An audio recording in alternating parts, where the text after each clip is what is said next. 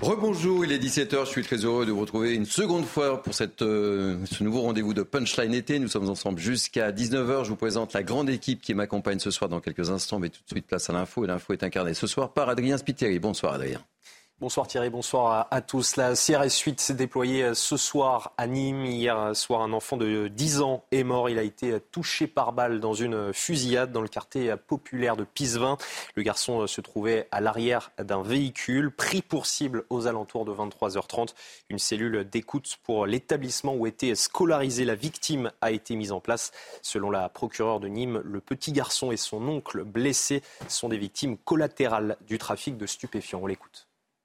Je vous le dis, c'est une famille sans aucune difficulté, absolument pas impliquée à quelque titre que ce soit dans aucun trafic, absolument pas connue pour d'autres faits de nature pénale. Et clairement, je pense pouvoir m'avancer et me dire que très malheureusement, ces personnes ont été au mauvais endroit, au mauvais moment, et qu'il s'agit de dégâts collatéraux, de victimes collatérales. Et c'est bien l'aspect le plus tragique peut-être encore de ce dossier. Et juste après ce journal, Thierry Cabane et ses invités reviendront plus amplement sur ce drame. À l'approche de la rentrée scolaire, Gabriel Attal était à Dijon ce mardi. Le ministre de l'Éducation nationale s'est rendu dans une école visée lors des émeutes. Il a visité les parties du bâtiment endommagées et rencontré les équipes pédagogiques. Le ministre s'est exprimé sur le sujet. Le premier message que je veux passer, c'est saluer le travail absolument titanesque qui a été réalisé dans les communes concernées depuis le mois de juillet. Il y a eu l'effroi et ensuite l'effort, l'effort des élus, l'effort des personnels de direction, l'effort des enseignants, l'effort des familles, l'effort des entreprises qui ont participé aux travaux pour être capables d'apporter une réponse et une solution à chaque élève de la République parce que c'est ce que nous leur devons. Et c'est la rentrée pour le gouvernement. Lundi prochain se tiendra un séminaire gouvernemental. Demain aura lieu le Conseil des ministres de rentrée. Le nouveau ministre de l'Éducation nationale, Gabriel Attal, justement, a rencontré hier la Première ministre. Elisabeth Borne a également reçu Olivier Véran, le porte-parole du gouvernement. Dans le reste de l'actualité en Charente-Maritime, le maire de la commune de Loumeau a été violemment agressé ce samedi. Il a été pris pour cible par des gens du voyage après avoir tenté d'empêcher leur installation sur le stade municipal de sa commune. Le maire s'est vu prescrire 12 jours d'ITT. Encore sous le choc, le maire s'est exprimé à notre micro. Reportage de Jérôme Rampenou et Sarah Varny. Alors qu'il participait à un repas de famille, le maire de Loumeau reçoit un appel de son adjointe. Des gens du voyage sont en train d'essayer de s'installer sur le stade de la commune. Sur place, le maire cherche à les dissuader d'installer leurs 200 caravanes sur ce terrain de sport et prend alors des photos des dégradations et des plaques d'immatriculation. C'est là que la situation dégénère. J'ai pas vu la personne arriver. Il y a une personne derrière moi, un grand gaillard, qui me ceinture au niveau du visage. J'avais du mal à respirer. Après, je me débat, il descend sur le torse. Je sens des coups. Le maire tombe au sol, le souffle coupé, et tente de se relever. Les gens du voyage prennent peur et décident finalement de partir avant l'arrivée des gendarmes. Le maire, lui, est alors transféré à l'hôpital. J'étais en état de choc, j'arrivais plus à parler, je tremblais de partout, euh, voilà, et j'ai eu une peur de, voilà, j'avais peur de ne pas retrouver mon petit-fils, plein de choses, voilà. L'élu se voit prescrire 12 jours d'ITT et s'en sort avec une côte fissurée, mais surtout choqué par cette agression. Des conditions d'exercice de plus en plus difficiles, le maire déplore un sentiment d'impunité. Cette agression, cette impunité, non, arrêtons. On ne respecte plus les, enseignants, les médecins, les policiers, les gendarmes, les élus. Mais où va-t-on euh, Je ne sais pas. Euh, on doit être exemplaire. Je suis tout à fait d'accord, mais qu'on nous respecte. Le maire a déposé plainte et une enquête a été ouverte pour retrouver l'agresseur. L'épisode caniculaire se poursuit en France. 15 nouveaux départements ont été placés en vigilance rouge, soit 19 au total. C'est le cas notamment de l'Hérault, de l'Ain ou de la Loire. Dans la vallée du Rhône, les températures avoisinent les 40 degrés, une chaleur difficile à vivre à Lyon. Illustration avec ces témoignages d'habitants sur place. C'est fatigant. On vit avec le ventilateur, alors sachant que bah, personnellement, moi je vis dans un tout petit studio. Euh, même si on ferme les volets, il fait quand même chaud. C'est, c'est pas très, c'est pas supportable en fait. C'est assez compliqué parce qu'on est obligé de sortir euh, très tôt le matin et même là, tôt le matin, il fait déjà euh, extrêmement chaud. Puis occuper les enfants par ces températures, euh, c'est un petit peu galère. Alors ici, je pense que ça va juste être de pire en pire. Clairement, ça va, il va faire de plus en plus chaud. Ça va être des périodes qu'on aura de plus en plus fréquemment. Et donc, euh, ouais, je pense que là encore, cette année, on a encore un petit peu de chance vu que c'était pas trop fréquent. Voilà, c'est la fin de votre journal. Dans un instant, punchline avec vous, Thierry. Merci beaucoup, mon cher Adrien. Tout de suite, le sommaire de nos deux heures. On reviendra, vous l'avez dit évidemment, sur cette tragique fusillade à Nîmes hier soir. Un enfant de 10 ans a été tué par balle, son oncle blessé, une fusillade sous fond de trafic de drogue. Le petit garçon et son oncle étaient au mauvais endroit, au mauvais moment. On écoutera le témoignage du papa du petit garçon. Sandra Buisson, notre spécialiste police-justice, sera avec nous. Gabriel Attal était à Dijon cet après-midi. Le nouveau ministre de l'Éducation nationale occupe le terrain, c'est le moins que l'on puisse dire. Il était au chevet d'un établissement visé durant les émeutes. On l'écoutera. Nicolas Sarkozy, lui, était à la Baule chez son ami Franck Louvrier, son ancien conseiller et maire de la célèbre station balnéaire. Il était venu évidemment dédicacer son livre et il a distillé quelques petites phrases. C'est toujours intéressant de l'écouter dans le contexte actuel où les candidatures pour la prochaine présidentielle s'affichent. Et puis, une question, mais que se passe-t-il chez les socialistes? Ont-ils perdu le sens des réalités? On apprend que pour les prochaines universités d'été, ils ont programmé une table ronde intitulée Je vous la donne, la France périurbaine est-elle la France des beaufs? Étrange, non? On en parlera avec euh, mes grands témoins du soir qui m'accompagnent. Sabrina Medjemer, essayiste. Soyez la bienvenue. Bonsoir Thierry. Je suis ravi de vous accueillir. Fabien Verdier, maire sans étiquette de Châteaudun. Bonjour. Ravi de vous retrouver. Merci. Philippe euh, Guibert, enseignant. Bonjour Vous allez mieux? Ça, ça va toujours très bien. Très bien. C'est juste la rentrée qui est un peu difficile. Benjamin Morel, maître de conférence en droit public. Bonsoir. Bonjour. Pascal Bito Panelli, expert en sécurité. Bonsoir. Bonsoir Pascal. Et Sandra Buisson. Sandra, on va commencer euh, avec vous, évidemment, avec euh, cette dramatique fusillade à Nîmes hier soir. Elle s'est produite dans le quartier tristement célèbre euh, de, de Pisevin. Un enfant de 10 ans a été tué par balle. Et Sandra, selon les premiers éléments dont vous disposez, on s'oriente vers un règlement de compte sous fond de trafic de drogue et plus précisément sur euh, deux personnes, cet homme de 28 ans et euh, cet enfant de 10 ans, euh, qui sont des victimes collatérales, qui n'étaient absolument pas les cibles initiales des tueurs. C'est ce qu'a précisé la procureure de la République. Elle explique que le profil de ces deux victimes, cet homme notamment de 28 ans, est absolument inconnu des services de police. C'était une personne sans histoire, donc rien ne pouvait expliquer qu'il soit pris pour cible comme ils l'ont été hier soir. Donc cet homme, il revenait d'un dîner au restaurant avec ses deux neveux de, 7 et 10 ans. Il arrivait, il se garait en bas de chez lui, euh, effectivement sur une zone qui est, euh, un point de deal. Et là, euh, il a été pris dans, ses tirs, un déluge de feu même, puisqu'une cinquantaine de douilles ont été retrouvées sur place. Et il y a même des, des balles qui, sont arrivées au cinquième et au douzième étage de la tour dans laquelle il allait rentrer. C'est vous dire effectivement la détermination euh, des assaillants, qui étaient au moins quatre selon euh, certains euh, témoins. pour le parquet, donc, ce qui s'est passé est clairement en lien avec le trafic de stupéfiants qui sévit dans plusieurs quartiers de Nîmes, notamment dans ce quartier Pisevin, qui est opposé clairement, dont les trafiquants sont opposés à ceux du quartier qui le jouxte donc immédiatement. Et cette enquête, elle est peut-être en lien, a expliqué la procureure, avec d'autres enquêtes de criminalité organisée. Merci euh, Sandra Buisson. Restez évidemment euh, avec nous puisqu'on va accorder une bonne partie du début de cette émission à cette dramatique fusillade. Et on va retrouver euh, tout de suite sur place nos envoyés spéciaux, Thibault Marcheteau et, Fabrice Elsner. Thibault Marcheteau, bonjour. vous êtes dans le quartier de, de Pisevin et je le disais, vous avez pu rencontrer entre autres le papa de la petite victime. Oui, effectivement, Thierry, on est dans ce quartier euh, de Pisevin depuis maintenant euh, plusieurs heures. Et effectivement, vous l'avez dit, on a pu euh, rencontrer le père de la victime. On a donc accédé au tour qui se trouve juste derrière moi, où se trouve le domicile de ce, de ce père endeuillé, vous l'imaginez. On a pu rentrer dans ces tours, je vous, le, je vous le disais. On a dû montrer patte blanche devant des dealers parce que oui, le deal a repris quelques heures après que ce drame ait eu lieu. Le deal a repris dans cette, dans cette cité Pisevin, malgré l'intervention tout à l'heure d'une compagnie compagnie de CRS euh, vers 15h30. Il y a plusieurs euh, enquêteurs de la police judiciaire qui sont venus tout à l'heure. Euh, également, toujours des policiers qui sont en, vadrouille dans cette cité. En tout cas, dès qu'ils ne sont plus là, le deal a repris. Je vous le disais donc, on a, pu rentrer dans ces tours, on a pu parler au père de ce, cet enfant qui est décédé donc hier. Je vous propose d'ailleurs de l'écouter. Oui, on dit que le mauvais moment ne se trouve pas à nous. On trouve que de bons endroits, bons moments, bonnes journées. Mais les mauvais moments, ça fait mal. Ça fait mal Ça fait mal. Ça fait mal. perdre un fils. Ah oui. La CRS 8, une unité spécialisée dans le maintien de l'ordre dans les zones les plus sensibles, devrait arriver euh, ce soir. Elle était déjà venue il y a deux mois euh, pour essayer de maintenir l'ordre euh, dans cette cité.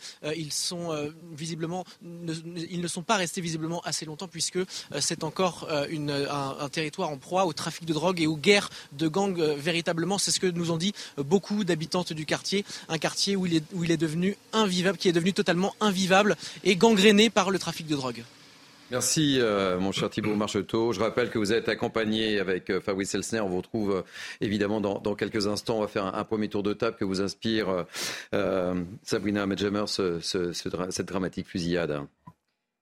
Écoutez, je trouve ça absolument terrifiant et j'adresse toutes mes condoléances à la famille de cette victime si jeune.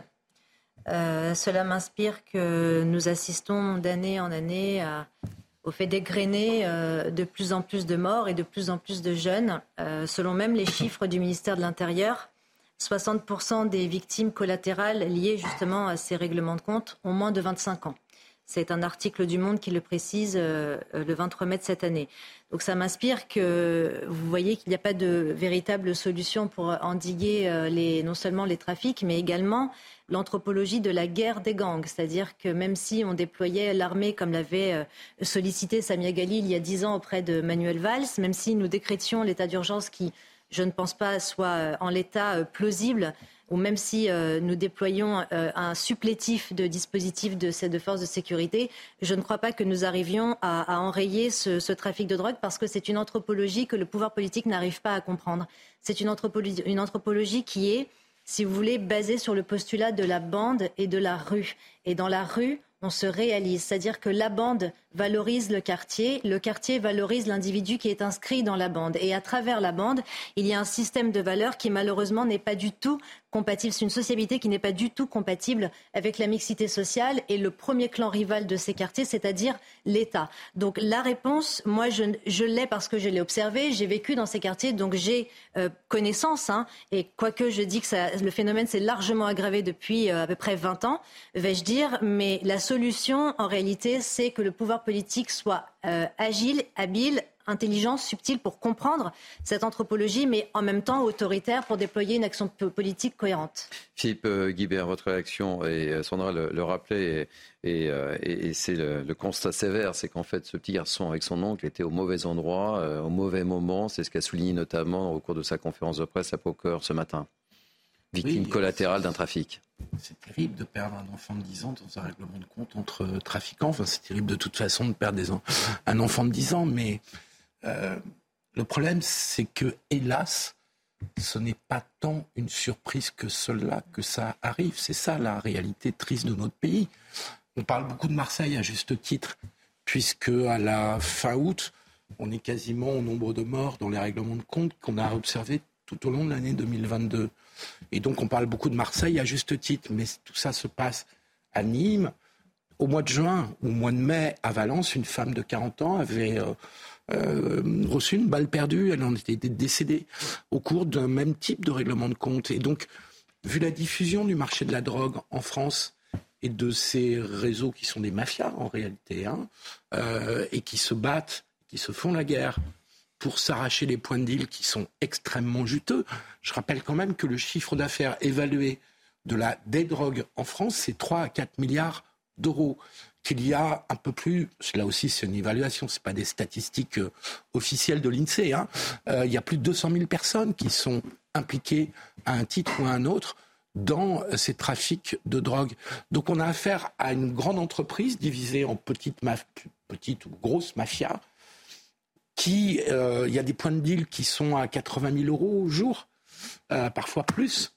Et donc la guerre est terrible entre ces mafias avec une exaltation de la violence euh, qui fait que le risque de mort n'a pas l'air de beaucoup freiner ces jeunes.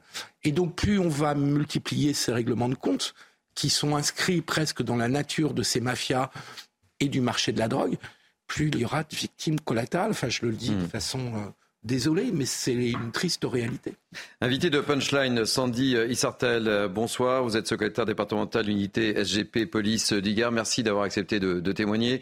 Euh, on le disait, euh, ce, quartier est, excessivement connu et il fallait que ça arrive et malheureusement c'est arrivé.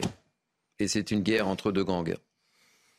Alors c'est exactement ça. Euh, malheureusement, ben, ça ne date pas d'aujourd'hui que nous le disons.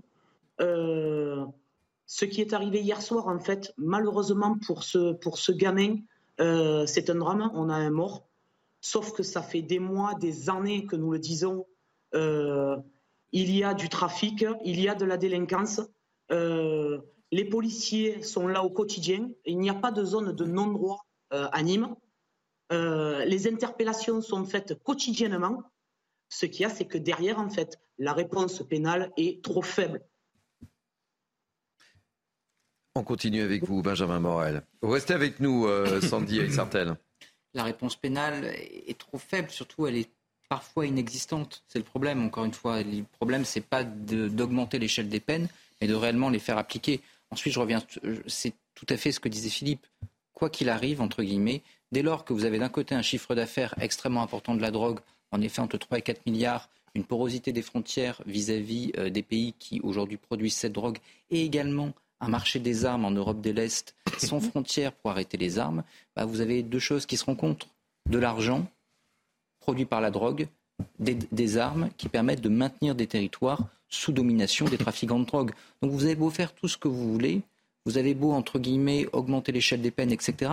L'appel de l'argent fait que vous trouverez toujours des gens pour dealer et vous trouverez toujours des gens pour tirer. Si on veut éviter les dommages collatéraux qui sont aujourd'hui ceux du trafic de drogue, eh ben, il faut enrayer le trafic. Et pour ça, il faut réfléchir à la base comment est-ce qu'on contrôle les frontières au sud et à l'est concernant les drogues, la drogue et les armes? Et comment est-ce qu'on envisage eh bien, de taper sur le consommateur d'un côté et de l'autre côté sur les gros bonnets, notamment en matière de blanchiment, mmh. etc., pour parvenir à assécher le marché? Sinon, excusez-moi, mais on risque de se payer de mots et des drames comme ça, on en connaîtra d'autres. Sandra, Sandra Buisson. Effectivement, ce travail euh, euh, au premier chef, c'est-à-dire sur les points de deal pour insécuriser le trafic, effectivement, même s'il se recrée régulièrement, euh, ça permet aux habitants d'avoir des moments pour souffler, etc. Donc ça, c'est au premier niveau euh, que cette lutte est menée par euh, les, effectifs de sécurité publique. Et effectivement, il y a ce travail qui est fait au niveau des importations. ça, c'est fait par l'OFAST, c'est fait par la PJ aussi pour retrouver les gros bonnets, ceux qui sont cachés à Dubaï, qui pilotent ça depuis l'Amérique latine. Et il y a régulièrement des arrestations qui sont menées à l'étranger. Assécher le trafic, ça n'arrivera jamais. On ne peut pas faire croire aux gens qu'on asséchera le mm. trafic. Depuis que l'homme est l'homme, il a trafiqué. Depuis que l'homme est l'homme, il s'est drogué. Ce que doivent faire et ce que font les policiers, c'est qu'ils travaillent en permanence pour enrayer la montée en puissance de, ce trafic. L'insécuriser, lutter euh, sans cesse contre. Ça, oui, c'est un travail qu'ils font. Mais assécher, c'est impossible. On va retrouver euh, Thibault Marcheteau. Je donne la, parole euh, évidemment Pascal Bito Panelli et, Fabien Verdier. Mais euh, Thibault Marcheteau, la CRS 8 doit arriver sur place. Hein, vous me le confirmez. Elle n'est pas encore arrivée. Elle va arriver ce soir. Hein. Effectivement, la CRS 8 euh, devrait arriver ce soir. Euh, il y a déjà une compagnie de CRS, mais ce n'est pas la CRS 8 qui est arrivée vers 15h30. La CRS 8, je vous le rappelle que c'est une unité spécialisée dans le maintien de l'ordre dans les zones les plus sensibles. Elle était déjà venue euh, dans cette cité depuis ce 20 il y a deux mois pour essayer de remettre de l'ordre. Elle revient donc à partir de ce soir pour essayer de rétablir l'ordre dans cette cité de, de Pissevin. Quand on a pu interroger les habitants de cette cité et qu'on leur a demandé leur réaction quant à la réaction rapide du ministère du ministère de l'Intérieur. Ils nous ont dit oui, euh, c'est une réaction rapide qui est efficace, mais on espère qu'elle va surtout durer. Il y a notamment euh, ce, communiqué du maire de la ville qui en appelle non pas au, euh, au ministre de l'Intérieur, pardon, mais carrément au président de la République pour avoir une série, une, des effectifs de force de l'ordre importants, mais surtout qui vont rester sur la durée. Sandy Isartel, vous êtes toujours avec nous? Je vous écoute. Vous êtes toujours avec nous, Sandy Isartel? Vous m'entendez? Oui. Euh, c'est important que la, la, CRS 8, une partie de la CRS 8 euh, débarque à, Nîmes. Euh, c'est important pour, pour marquer un peu le territoire oui, alors comme disait votre confrère, nous avons déjà une, une compagnie qui est dans nos locaux depuis midi. nous avons la CRS 8 qui va arriver en fin de journée. nous sommes toujours contents de voir arriver nos collègues en renfort chez nous.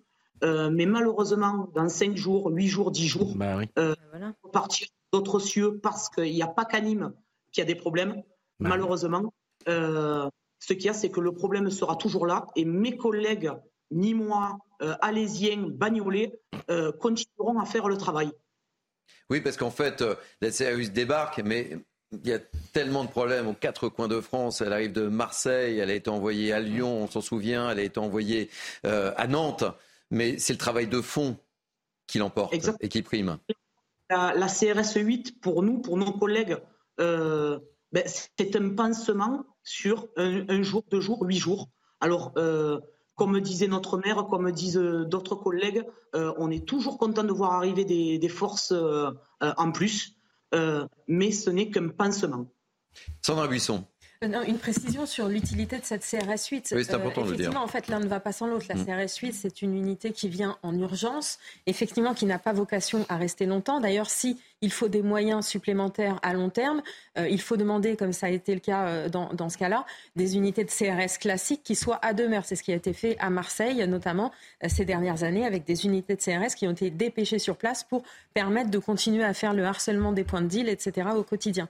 La CRS 8, elle avait été aussi annoncée et elle est venue au moment où les effectifs de la médiathèque, c'est dans le quartier mmh. Pisevin, avaient exercé leur droit de retrait parce qu'ils avaient peur de, de venir travailler. Donc la CRS 8 avait été dépêchée sur place. Alors ça avait soulagé effectivement les habitants parce que sur le moment, et c'est leur vocation, ça assure une certaine sécurité de l'espace où effectivement euh, les trafiquants vont pas venir mm. quand il y a la CRS 8 dans les rues euh, pour se tirer dessus. Effectivement, quand la CRS repart, ça n'a pas asséché le trafic mm. parce que ce n'est pas son travail. C'est le, travail en parallèle, et l'un n'empêche pas l'autre, mm-hmm. des effectifs de police judiciaire qui doivent en permanence lutter contre euh, ces trafics. Donc effectivement, euh, c'est pas l'alpha et l'oméga, la venue de cette CRS 8. C'est un élément qui permet de sécuriser en urgence le quartier, mais ça ne règle pas le problème de fond qui est fait d'un autre côté par les autres effectifs de police. Et vous avez raison de, le préciser. Pascal Bito Panelli et Fabien Verdier, avant de retrouver euh, euh, Thibault Marcheteau. Pascal.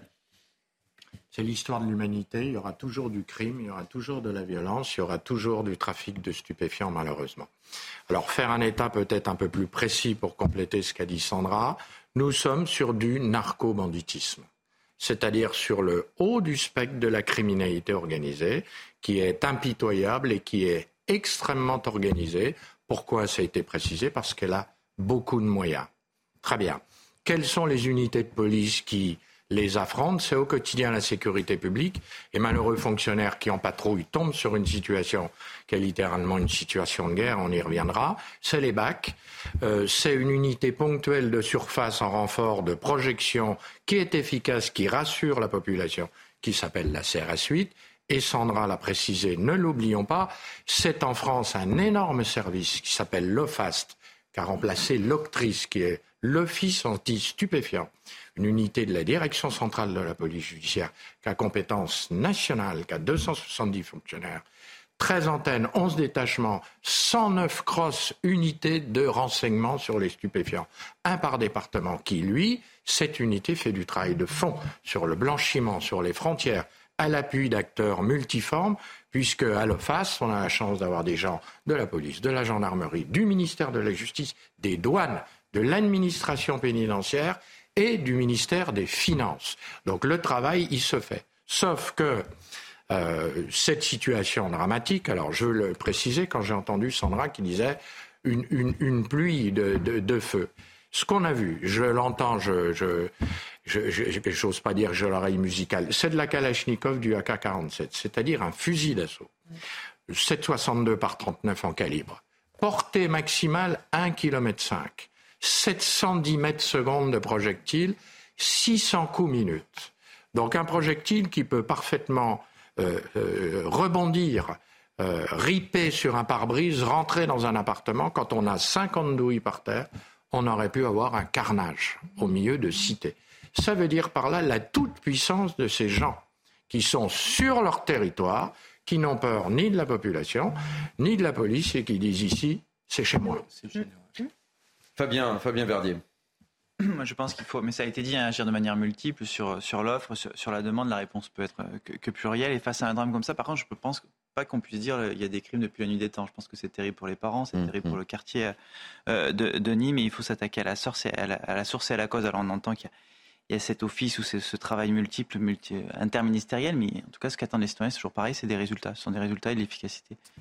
Bien sûr qu'il y a des drames, mais ils ne peuvent pas être de cet acabit. On était la semaine dernière, on en parlait à Marseille.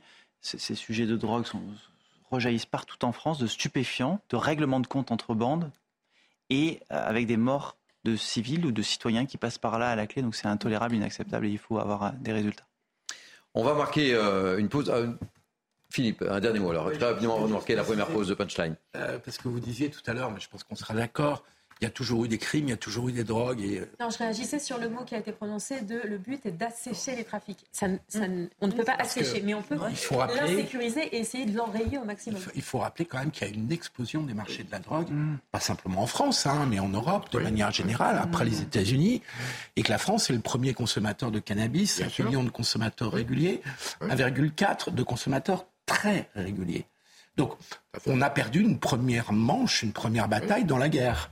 Ça, c'est très clair. Il faut l'acter. Euh, l'acter pour mieux pouvoir euh, ah réagir et, continuer. Mais il y a eu une explosion de la consommation et de l'offre. Ce que je vous propose, Sawina, on va revenir sur le sujet juste après la pause publicitaire et on retrouvera euh, Thibault Marcheteau et Fabrice Elser parce qu'ils ont pu évidemment rencontrer la population de ce quartier, les interroger, etc. Je vous propose de, de marquer la pause et on se retrouve juste après. A tout de suite. Il est 17h, euh, quasiment 30, c'est Punchline été. Nous sommes ensemble jusqu'à 19h. Une grande équipe tour ce soir. Philippe Guibert, Benjamin Morel, Pascal Bito, Panelis, Sawina Madjamer, Fabien Verdier et Sandra Buisson. On revient évidemment, actualité oblige, sur ce qui s'est passé du côté de Nîmes, dans ce quartier de Pissevin. On va retrouver dans quelques instants euh, nos envoyés spéciaux, évidemment, euh, Thibaut Marcheteau et Fabrice Elsner. Et tout de suite, on va regarder un petit peu à quoi ressemble ce quartier de Pissevin, justement. C'est un reportage de Somaya Labidi avec leur para. Elles sont encore sous le choc. Ces mères de famille se sont rassemblées spontanément en bas des tours du quartier après le drame qui a endeuillé l'une de leurs voisines. Je me trouvais euh, à un kilomètre d'ici, mais quand même de là où j'étais, je les ai entendus. Je, me suis dit, voilà, c'est des tirs. Une violence quasi quotidienne qui empoisonne la vie de ses habitants. Le samedi, moi, j'ai vécu euh, cette scène, mais c'était plus dans le quartier en haut. Euh, on faisait une fête euh, pour les enfants, il y avait des enfants un peu de partout. Et là, on les voit arriver cagoulés avec les calaches. En après-midi, on les voyait comme ça, armés. Ils vont même devant les écoles. Ici, la peur est telle que c'est l'omerta qui règne. Il y en a, ils ont vu des choses, mais euh, par peur, ils ne vont pas parler. Face à ces réseaux très structurés, les habitants se sentent de plus en plus démunis. Quand on regarde les jeunes qui font ça, ils ont, je pense même pas la majorité. Voilà pourquoi, parce qu'ils pourront s'en sortir. Il y avait à l'époque où j'ai aménagé ici, il y avait un poste de police, euh, je ne sais pas comment on dit là, de proximité qui était là. Ils ont fermé, son parti. Dans cette cité, le quotidien est rythmé par les règlements de compte depuis des années, 8 en 2020, 3 en 2021, la plupart dans les quartiers de Pisevin, du Chemin Bas et du Mademingue, trois secteurs périphériques de Nîmes constitués de barres d'immeubles et de tours. Sandy Sartel est toujours avec nous, secrétaire départemental unité SGP Police du Gard. C'est terrible ce, reportage. Hein. Quand on écoute ces témoignages, c'est l'omerta qui, euh, règne dans ce quartier de, de Pissevin, un quartier que vous connaissez bien évidemment. Alors oui, je le connais bien parce que ben, j'ai 25 ans de police et j'ai attaqué euh, ma carrière justement à Val-de-Bourg. Donc, euh, et comme le disait dans votre reportage, clairement à l'époque, police et la population étaient main dans la main et ça se passait très bien. Euh, mais pour rebondir sur ce qui s'est passé hier et pour vous donner deux, deux, deux trois exemples, enfin surtout un, euh, clairement, euh, c'est pas euh, des CRS de temps en temps qu'il nous faut, c'est des effectifs à long terme et pas deux, trois comme on a toutes les années. Excusez-moi. Je vous en prie, je vous en prie, euh, Sandy Sartel. Euh, nous, nous, avons euh, des collègues qui font un travail exceptionnel. pour exemple, ce matin encore, nos, services d'investigation ont sorti kilos de, de drogue d'un quartier. une unité de notre circonscription de Nîmes sur toute la CSP, on va dire, Euh, sur le quartier de Pissevin, ils ont fait plus de 60 interpellations rien que sur Pissevin depuis le mois de janvier. Donc en fait, les, policiers sont là, le travail est fait, mais malheureusement, euh, il faudrait intensifier tout ça et surtout, je, le redis, que les, peines soient appliquées quand ils sont condamnés.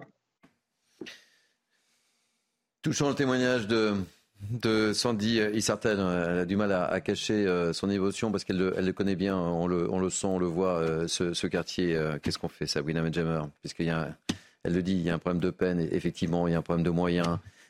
c'est effectivement, comme l'a dit Sandra Buisson, c'est important que la CRS, vienne, mais, mais c'est le travail de fond qui, qui paie. Et, là, il y, a, un vrai problème. Préalablement, on avait une conversation très intéressante avec Sandra qui expliquait justement une discussion qu'elle avait eue avec le procureur du Havre, hein, si je ne me trompe pas, euh, qui explique précisément ce qu'avait dit euh, la procureure de Paris en 2019. Vous souvenez-vous de sa note qui précisait qu'il y aura ou il y a déjà une infiltration des cartels sud-américains par les, ports du Havre précisément et euh, en Belgique notamment où il y a eu carrément une tentative d'assassinat contre le ministre belge des Affaires étrangères. Donc on en est à un point de, violence absolument, euh, absolument inouïe. Donc ces guerres ethnico-territoriales que l'on, importe malheureusement euh, à travers ce, trafic de drogue vont, vont s'adjuver, vont s'annexer aux guerres ethnico-territoriales que nous connaissons déjà dans nos quartiers et qui sévissent et qui sévissent depuis, depuis 40 ans.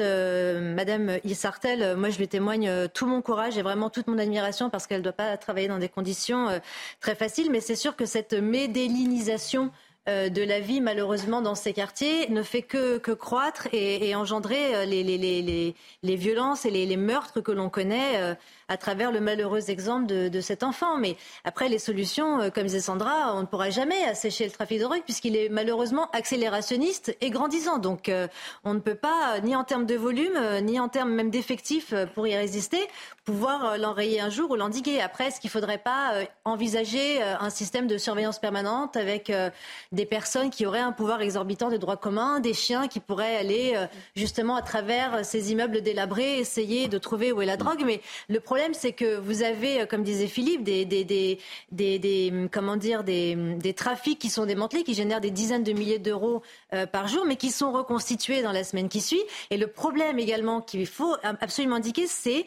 la jeunesse de ces délinquants pourquoi est-ce que ce sont ces, ces jeunes-là, ces, ces, adolescents, ces jeunes pardon, qui sont de plus en plus jeunes, qui sévissent? Parce que moi, je vous dis, j'ai un ami, officier de police judiciaire à Marseille, qui me montre carrément qu'il y a dans les quartiers des annonces de travail. Ben avec des âges euh, préconisés et euh, toutes les recommandations qui vont avec. Donc le problème se pose également de, euh, de la justice des mineurs parce que l'éducabilité d'aujourd'hui n'est plus l'éducabilité mhm. de l'ordonnance de 45, même si nous sommes outillés, qu'il y a un code de justice pénale des mineurs, des mineurs, etc., avec des juridictions spécialisées. Malheureusement, nous ne sommes pas outillés parce que le juge a le choix entre une sanction ou une mesure éducative et avec, enfin, malheureusement, parce qu'il faudrait revoir ça, je pense, l'âge, comment dire, pénal des mineurs qui ne soient plus à l'âge de 13 ans, mais, ou alors il faudrait euh, légiférer sur, euh, sur le, justement l'âge de 13 ans. Sandra Buisson. Justement sur euh, l'utilisation des petites mains et des enfants, mmh. enfin des, adolescents dans, dans ces mmh. trafics, quand il est même, quand il arrive qu'il soit difficile de recruter sur place, on sait, plusieurs sources nous l'ont indiqué que les trafiquants font appel à des euh, jeunes d'autres villes. C'est-à-dire qu'il y a des gens qui viennent peut-être de l'autre bout de la France pour travailler à la journée, à deux jours. Voilà, c'est l'emploi, euh, c'est l'emploi quasiment d'intérim dans le trafic de stupes. La question de, la, réponse judiciaire est importante parce qu'effectivement, euh, il faut que les sanctions soient appliquées. Mais ce qu'il faut prendre en compte aussi, et c'est ce qui est remonté par certaines sources policières récemment, c'est que ces jeunes, effectivement, dont on espère qu'une réponse judiciaire forte leur fasse peur, il faut bien savoir qu'ils montent euh, au front, c'est-à-dire qu'ils vont mmh. sur le point de deal non pas en sachant qu'ils vont être, euh, enfin, s'ils le savent, qu'ils risquent une peine de prison, mais ils savent qu'ils risquent la mort en fait. Mm. Ils savent que c'est courant, que ça rafale sur le point de deal et que c'est pas forcément eux, petites mains, qui est visé parce que il a euh, piqué dans la caisse, etc. Non, c'est juste parce qu'il faut rafaler, impressionner le camp adverse, voire essayer euh, de reprendre le point de deal. Donc en fait, c'est difficile de se dire qu'ils auront peur d'une sanction plus sévère, sachant qu'ils n'ont même pas peur. Enfin, c'est pas mm. qu'ils n'ont pas peur, c'est qu'en fait, ils n'ont pas, ils ont pas, ils ont pas de, projet mm. au-delà de juste, bah, Là, moi, je suis ado, je vais aller dans le trafic. Ils n'ont pas de projet au-delà. C'est le problème de la logique du clan, qui est Philippe, encore indifférent. et en, en, Sandy, certaines souhaiteraient agir, mais D'ailleurs, n'est Philippe. pas une logique de ghettoisation, mais plutôt une logique de séquestration, parce que euh, trahir le clan, c'est mourir. Philippe et euh, Sandy. Et ensuite, on poursuit le tour de table.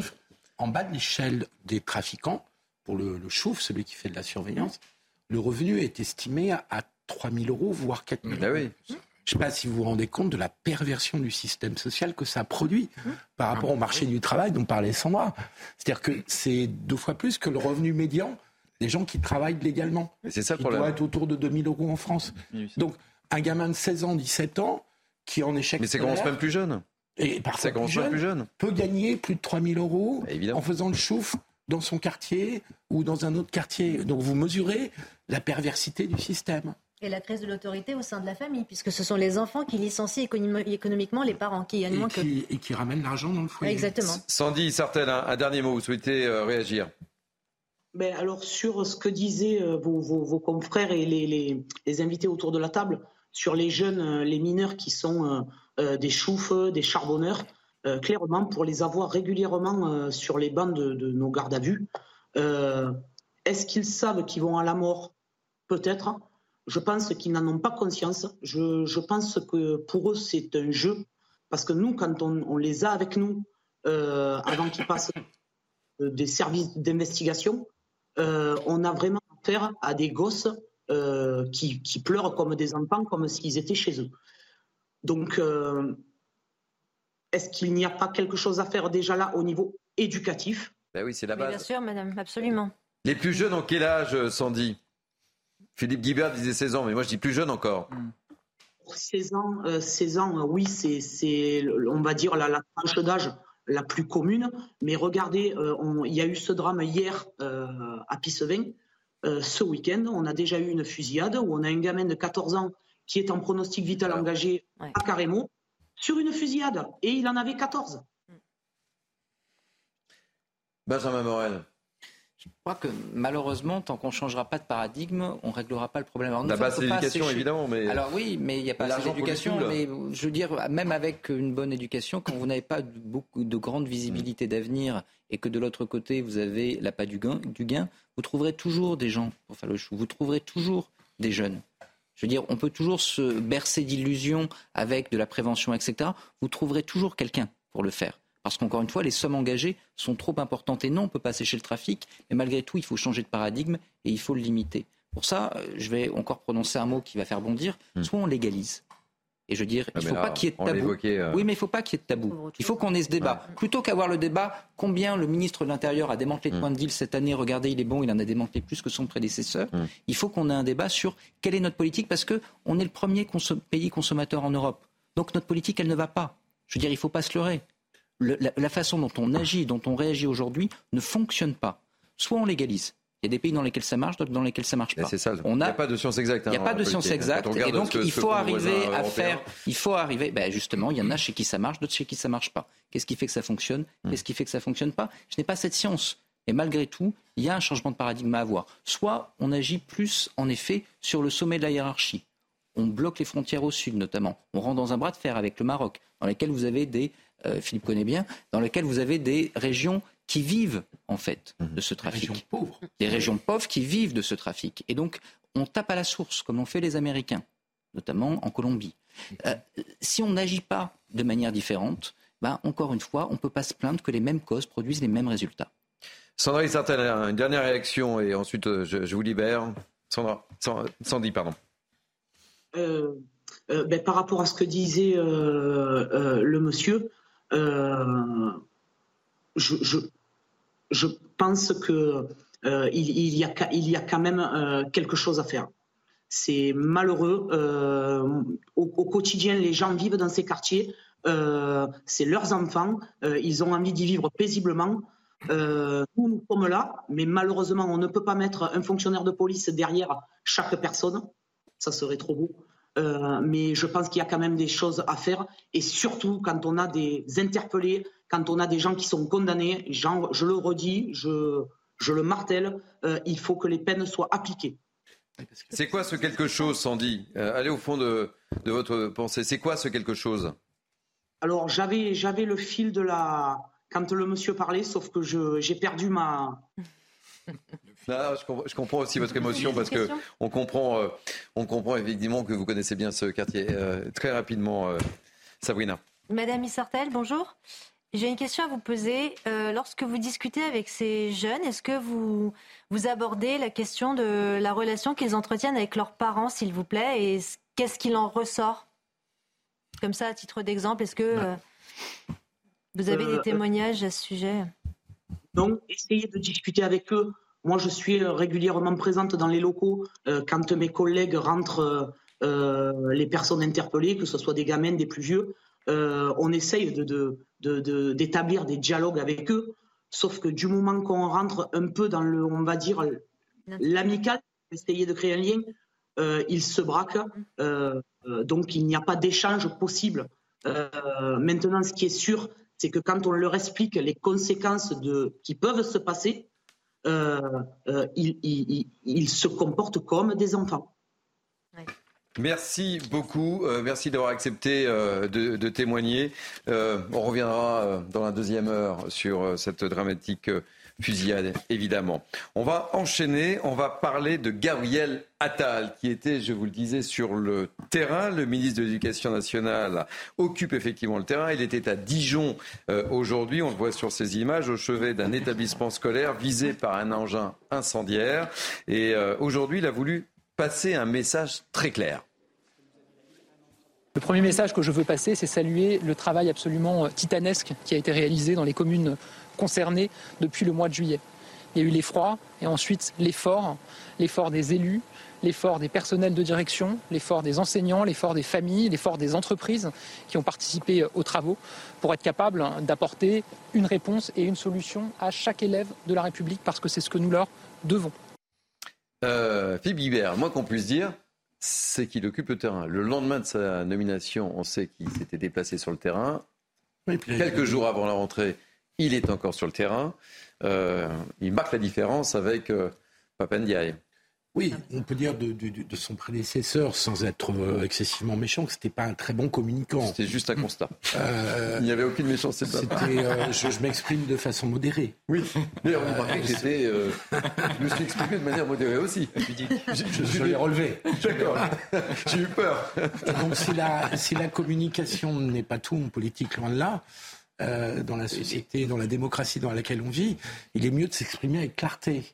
Et Gabriel Attal, on le sait, a ce talent-là. Alors, le talent de communication ne fait pas tout, et l'action, c'est encore mieux que la communication.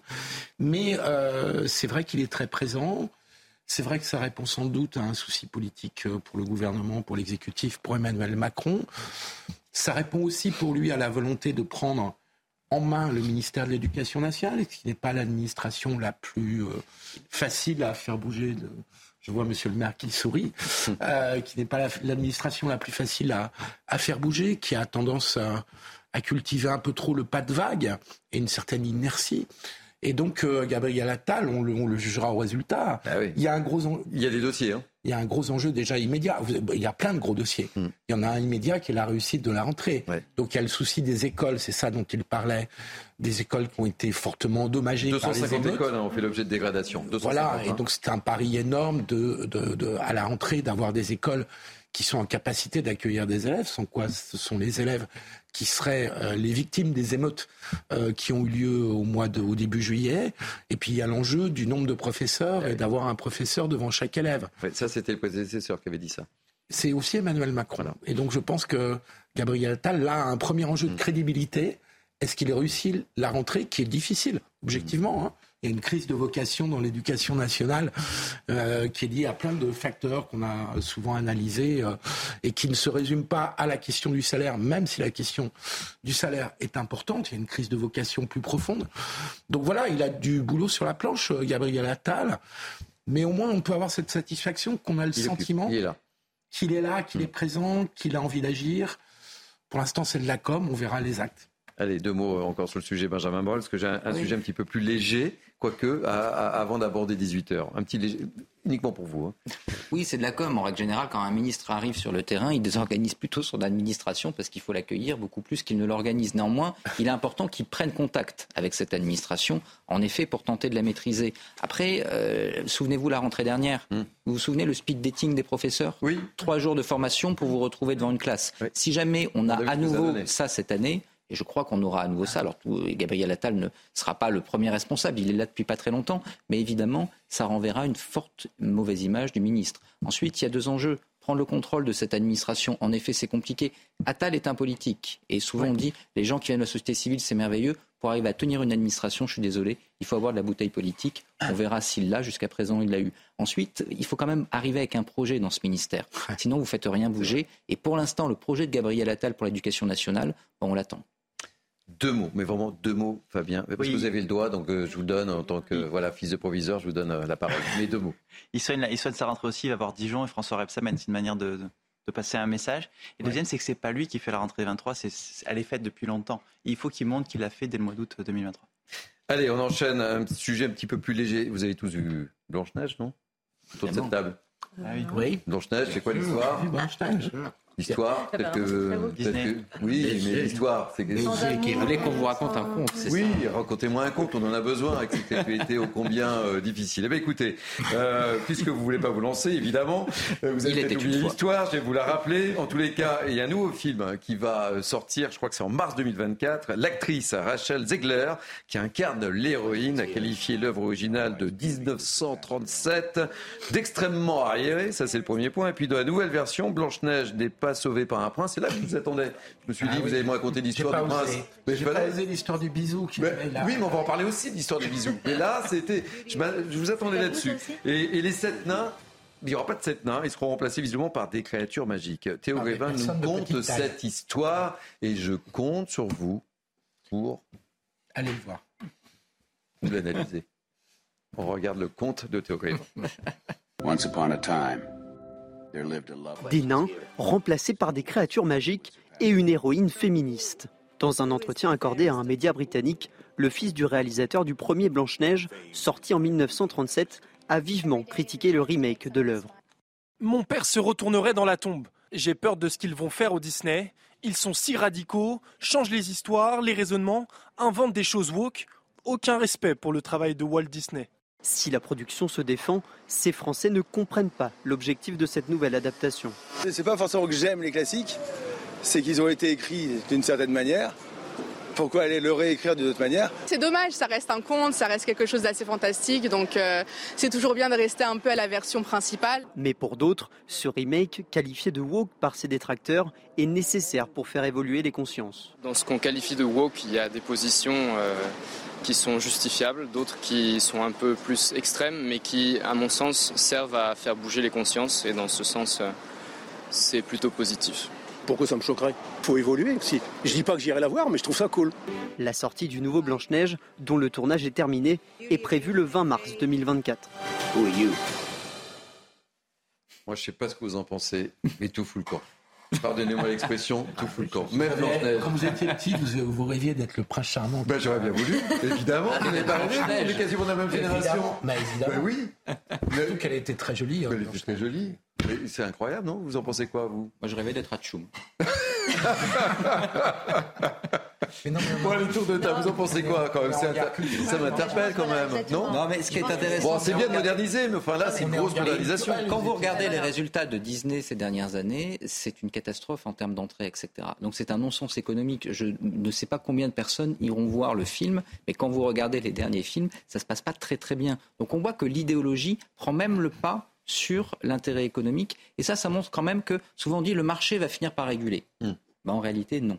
Lorsque l'idéologie est en place, eh bien, même le marché, même les mauvais résultats ne suffisent pas à réguler. Sabrina, j'ai hâte de vous entendre. ça ne vous bah, perturbe pas, Sabrina? bah Si, ça me perturbe bah, évidemment, puisque c'est vidé de sa substance euh, le conte de Blanche-Neige qui a traversé des générations et vous y croyez au charmant? Non, je ne crois pas au prince charmant. J'en ai un. ça me suffit, je n'ai pas besoin d'y croire. non, précisément, comme disait Philippe, il s'agit là clairement d'un exemple qui illustre euh, cette guerre culturelle qui a vocation à déconstruire tout ce qui a fondé, notamment ben, les lectures d'un conte, mais bien d'autres, hein, les statuts qu'on souhaite anéantir et toute la cancel culture qui va avec l'esprit woke. Et je rappelle que l'esprit woke ou l'idéologie woke n'est pas du tout l'importation de névroses américaines. Hein. c'est euh, l'inspiration de ce qu'appellent les Américains la French euh, Theory, c'est-à-dire vraiment euh, les Jacques Derrida, les Gilles Deleuze, les Michel Foucault, qui étaient à l'époque des penseurs de la déconstruction, sauf qu'aujourd'hui, malheureusement, les biais et les écueils idéologiques ont été dans la, dans la surenchère jusqu'à même euh, travestir euh, des œuvres ou des œuvres d'art ou des œuvres de dessin animé. Donc, euh, on est clairement dans la dilution de cette idéologie. Alors, ça peut avoir des, des, des, des enjeux économiques. Je pense que la culture a toujours des enjeux économiques, ne serait-ce que parce mm. que chaque individu ou chaque communauté représente des segments de marché. Mais euh, jusqu'à euh, arriver à cette surenchère d'anéantissement d'éléments qui composent euh, cette œuvre ou comme une autre, c'est bah, évidemment le résultat de l'application de, cette idéologie qui est encore une fois une idéologie déconstructionniste. Bah, c'est plus la même histoire là en tous les cas. Philippe et Pascal, Philippe hein, et, et, Fabien aussi évidemment. mais il y a une vraie guerre culturelle, notamment entre le, euh, entre Disney, le gouverneur de la Floride, hmm. euh, qui mène vraiment une lutte contre Disney. Disney a refusé d'implanter des studios euh, en, Floride. Donc ça veut dire que la culture est complètement prisonnière des affrontements idéologiques aux États-Unis, avec des conséquences de part et d'autre, parce que ce que fait ce gouverneur de la Floride, dont le nom m'échappe, et qui est candidat aux primaires républicaines, tu disais? Ouais. voilà. Euh, il peut aussi y avoir des excès euh, tout à fait regrettables. Mais c'est très triste de voir la culture prise en. Moi, je trouve ça triste, personnellement. On perd un peu de. En plus, c'est de la culture populaire pour les enfants. Donc, euh, donc voilà. Donc, c'est pas la même histoire. C'est on, on, on veut rééduquer les enfants à travers la culture. Allez, Pascal. L'âme d'enfant qui sommeille en voir le film déjà. Vous n'irez pas voir le film Non. Bah euh, ça peut être intéressant. Déjà, quand je vais voir des œuvres, de belles œuvres classiques revisitées, je n'aime pas, ça me choque. On a, par exemple, on s'attend à des beaux costumes, on voit une version moderne. Je trouve que ça dénature beaucoup. Maintenant, dans ce cas, détruire complètement ces fondamentaux, ça ne me plaît pas. Allez, dernier mot, Fabien Verdier. Vous avez l'âme d'un enfant, vous aussi. Vous aimez la version originale? Oui, la version originale, évidemment, mais c'est vrai que c'est un enjeu économique, c'est un enjeu politique aussi. J'aurais pu vous faire chanter d'ailleurs, la chanson des... La question mais, qui se pose, c'est bah oui. est-ce que c'est aux entreprises d'avoir un rôle idéologique et, politique? Là, c'est Walt Disney, mais les autres, hein, il y, a eu des livres sur le capitalisme, euh, woke, et tout, etc. Je pense que c'est une, vraie question. Est-ce que les entreprises doivent aller sur ce champ politique et idéologique? C'est la question qu'on peut se poser. Voilà, voilà ce qu'on pouvait dire sur... Euh, sur le Blanche-Neige revue et corrigée alors, version. Qu'est-ce qui réveille dans, dans, le film Pardon Puisque ce n'est plus le prince charmant. qui réveille euh, Blanche-Neige à la fin alors, j'ai pas toute l'histoire, euh, pour être honnête. Je, je, suis. On sait, on, bien, on, sait pas, puis on va pas dévoiler non plus euh, l'histoire, parce que autrement, si on dévoile l'histoire, on dit tout euh, et on cache la magie de la chose. Vous, voyez la petite pirouette ouais, ouais, Merci de me poser cette question. Je vous remercie. je l'oublierai jamais. je suis déçu. je suis déçu. Allez, on va marquer une pause et on se retrouve dans, dans quelques instants, évidemment, pour la deuxième heure de Punchline été. Mais on avait besoin un peu de, de légèreté pour terminer cette première heure de de Punchline d'été. Allez, à tout de suite.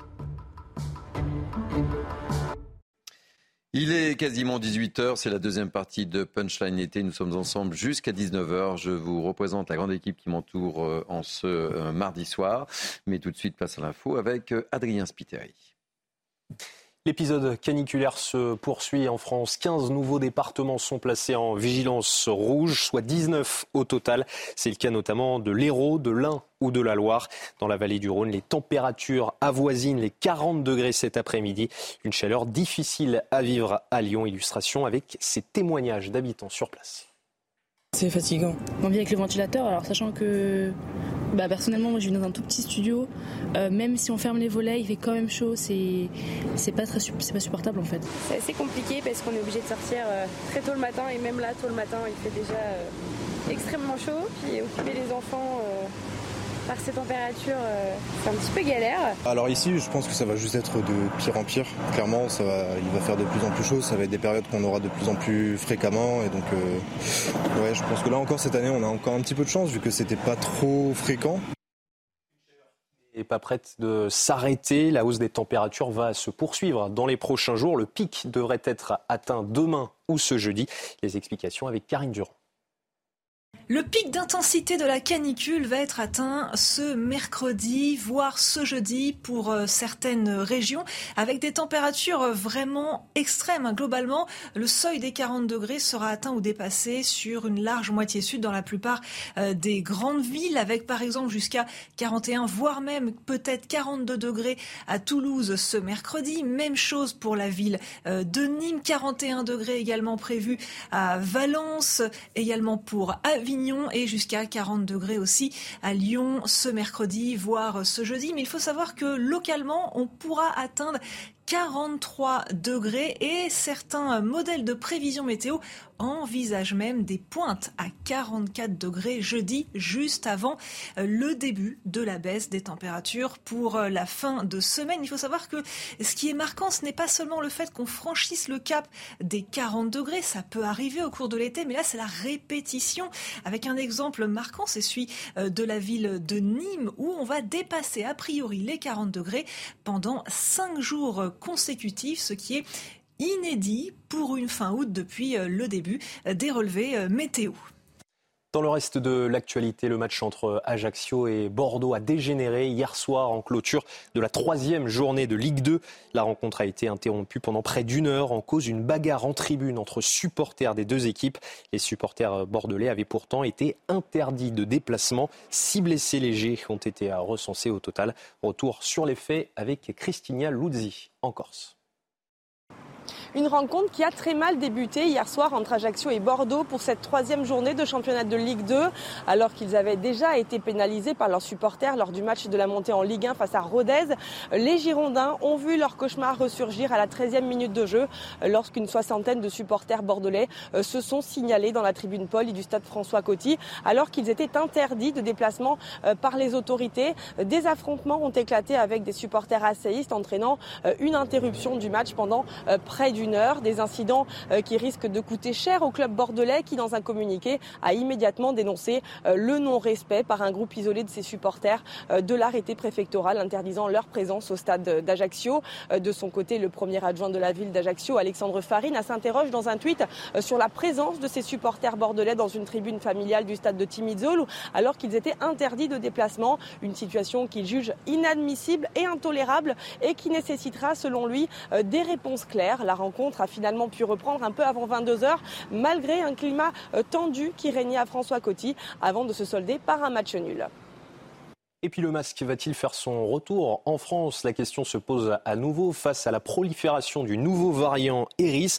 Mais après la crise sanitaire et les confinements successifs, la perspective ne ravit pas vraiment les Français que nous avons euh, interrogés. Écoutez.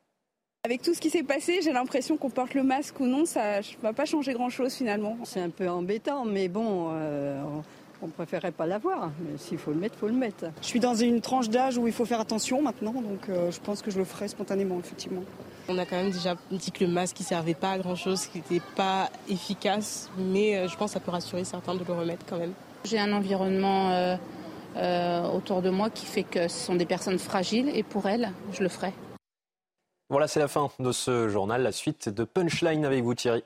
Merci mon cher Adrien. Allez, Punchline d'été, c'est la dernière ligne droite. Nous sommes ensemble jusqu'à 19h avec moi. Pour m'accompagner ce soir, Philippe Guibert, enseignant, Benjamin Morel, maître de conférence en droit public, Pascal Vito Panelli, expert en sécurité, Sabrina Medjemer, essayiste. Voilà, je dis tout à vitesse euh, grand V parce que nous avons beaucoup de sujets encore ce soir. Euh, Fabien Verdier, maire sans étiquette de Châteaudun et euh, Sandra Buisson qui est avec nous. On va commencer cette deuxième heure de, punchline sur cette affaire évidemment dont on a beaucoup parlé dans la première heure, sur cette dramatique fusillade à Nîmes dont un petit garçon a été victime âgé de 10 ans tué par balle. Tout ça sous fond de trafic de stupéfiants évidemment oui, alors un trafic de stupéfiants dans lequel euh, euh, ni l'enfant ni euh, son oncle qui l'accompagnait et qui lui aussi a été très grièvement blessé puisqu'il a reçu trois balles dans le dos. Aujourd'hui, à 7 heures, son pronostic vital n'est plus engagé. Donc ce trafic, il n'y était lié en aucune manière. ce sont des victimes collatérales, c'est ce sur quoi a insisté la procureure lors de sa conférence de presse ce matin. Ils ont été pris pour cible, ils étaient au mauvais endroit, au mauvais moment. Ils rentraient d'un dîner au restaurant tous les trois, puisqu'il y avait donc le neveu de cet homme de 10 ans qui est décédé, et puis son frère de, de, 7 ans qui était aussi à l'arrière du véhicule, qui lui s'en sort indemne. Ils, arrivaient, ils rentraient à la maison, ils allaient se garer devant leur immeuble qui est à l'endroit où il y a un point de deal. Et effectivement, il y a cette fusillade dans laquelle ils sont pris pour cible, un déluge de feu. Hein. Il y a une cinquantaine de douilles qui ont été retrouvées euh, sur place. Euh, euh, certains tirs ont même atteint le cinquième et le douzième étage. Des, gens qui habitent à, ces étages ont appelé la police pour dire qu'ils avaient vu des, balles atterrir chez eux.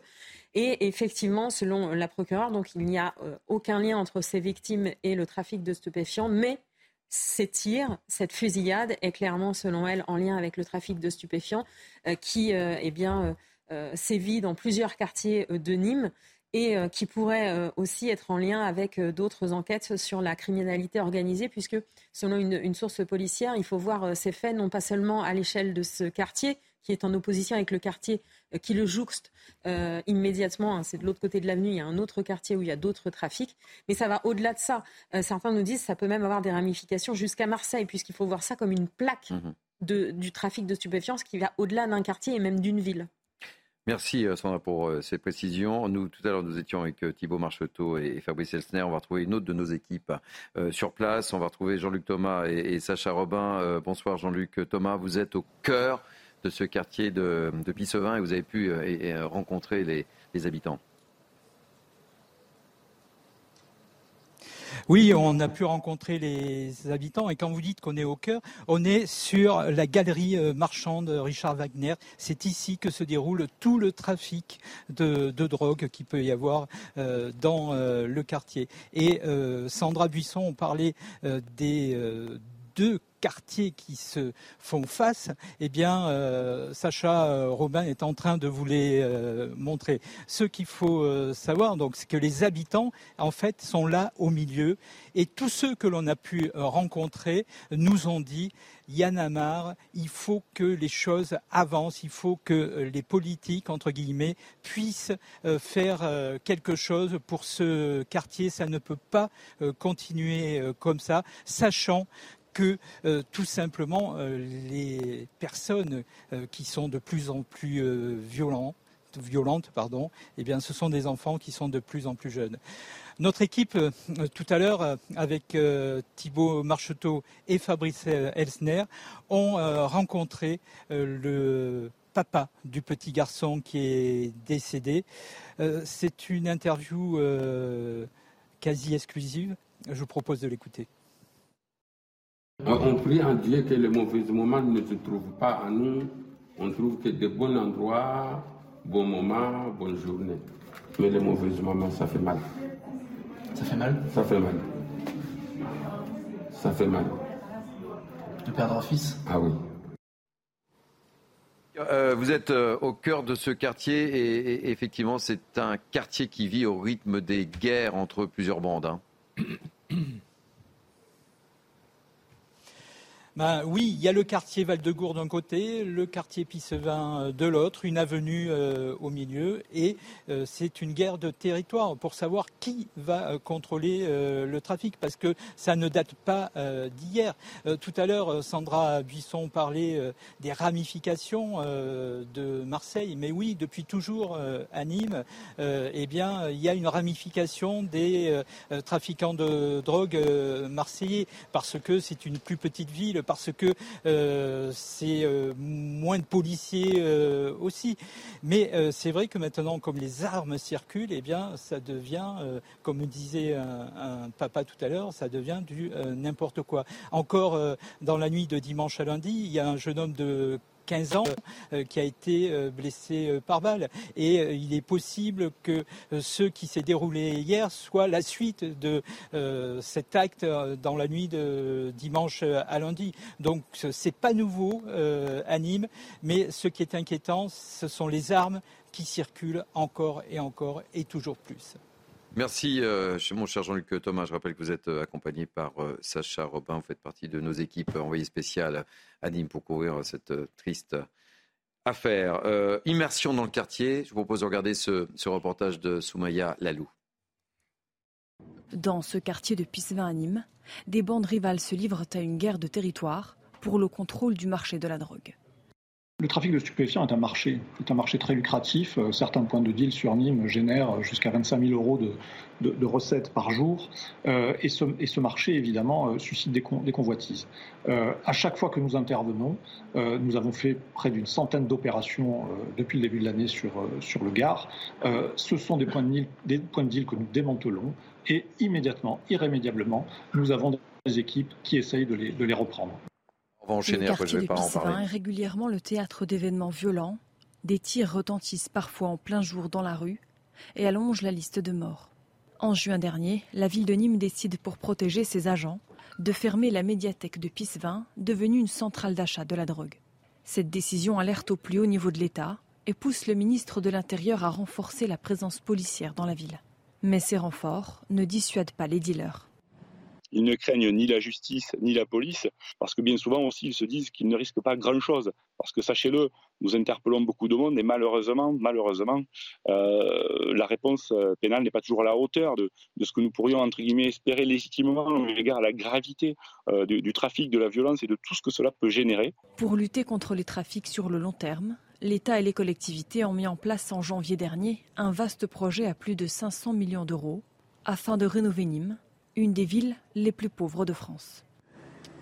Pascal Bito-Panelli, on, le voit dans ce reportage, euh, ces trafiquants ne craignent personne, c'est ce que nous disait euh, Sandra Buisson tout à l'heure. C'est ça, la toute-puissance du narco-banditisme. Et dans ce milieu, naturellement, on ne règle pas les litiges euh, devant les tribunaux de commerce, mais devant le canon d'une Kalachnikov ou d'un 762.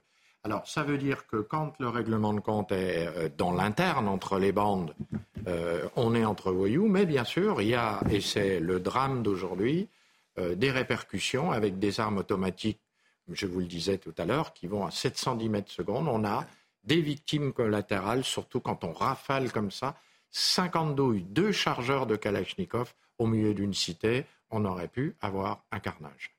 Merci euh, beaucoup euh, Pascal de Bito. On va marquer une nouvelle pause. Merci euh, Sandra Buisson pour toutes ces précisions. Si vous avez d'autres informations, évidemment, vous connaissez le petit refrain, vous revenez sur ce plateau. Nous sommes ensemble jusqu'à 19h. Merci beaucoup. On marque une pause et ensuite, c'est un sujet pour vous, mon cher Fabien Verdier, pour vous aussi évidemment, mais on va parler de l'agression d'un maire.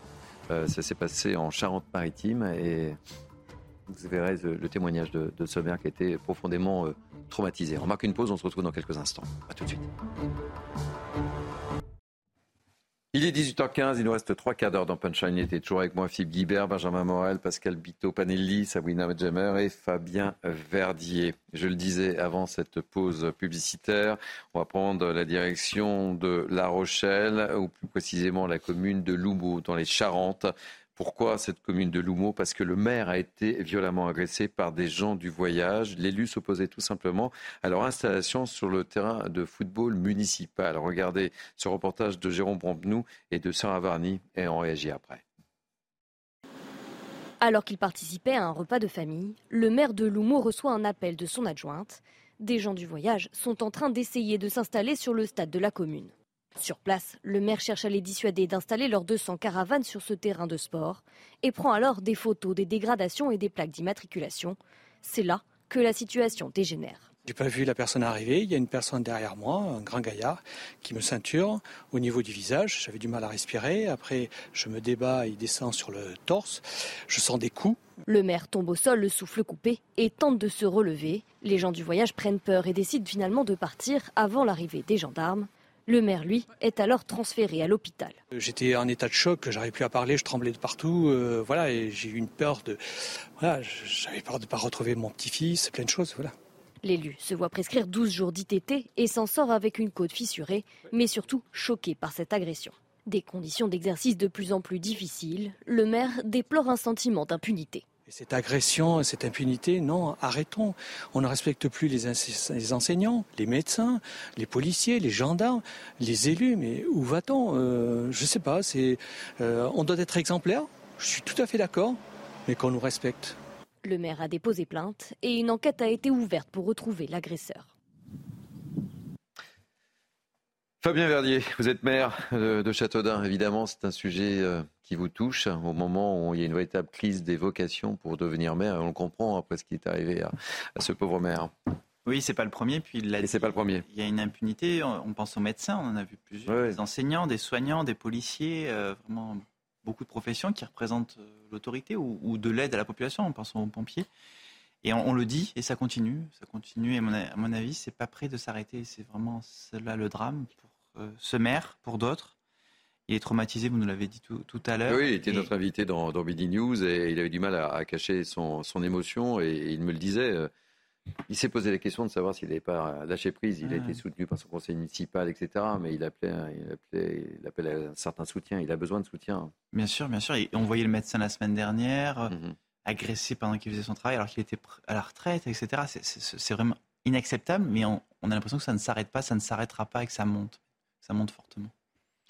Vibert, que peut-on dire? Parce que c'est une nouvelle agression. On en a vu durant. Euh, les émeutes, mais euh, voilà, c'est gratuit. Euh, en plus, ça s'est produit devant son petit-fils. Enfin bon, voilà, il n'y a pas de, a pas de règles. Non, il n'y a plus de règles. Alors la question d'accueil de, des gens des voyages est une question ancienne. Hein, ah oui, oui pas dire. Euh, il y a des, ce qu'on appelait les, les aires de nomades, je ne sais pas si c'est toujours le, terme actuel, qui normalement permettent de, de résoudre les conflits potentiels en prévoyant des, des endroits qui sont, euh, qui sont en capacité d'accueillir euh, des personnes du voyage. Et donc j'aimerais comprendre, au-delà du drame évident que cela représente, euh, comment on en est arrivé là, comment on est arrivé à cette situation de, de conflit, parce qu'il faut qu'il y ait un conflit. Alors évidemment, ce sont peut-être des, des personnes qui n'ont plus aucun sens du dialogue et de la, et de la capacité à discuter avec un, élu, peut-être. Euh, euh, c'est pas forcément la tradition des gens des voyages, si je peux me permettre. Mhm. Euh, la connaissance concrète que j'avais du sujet remonte à, à une vingtaine d'années et, euh, et j'aimerais comprendre comment on en arrive à une situation comme ça qui est inadmissible, qui est scandaleuse.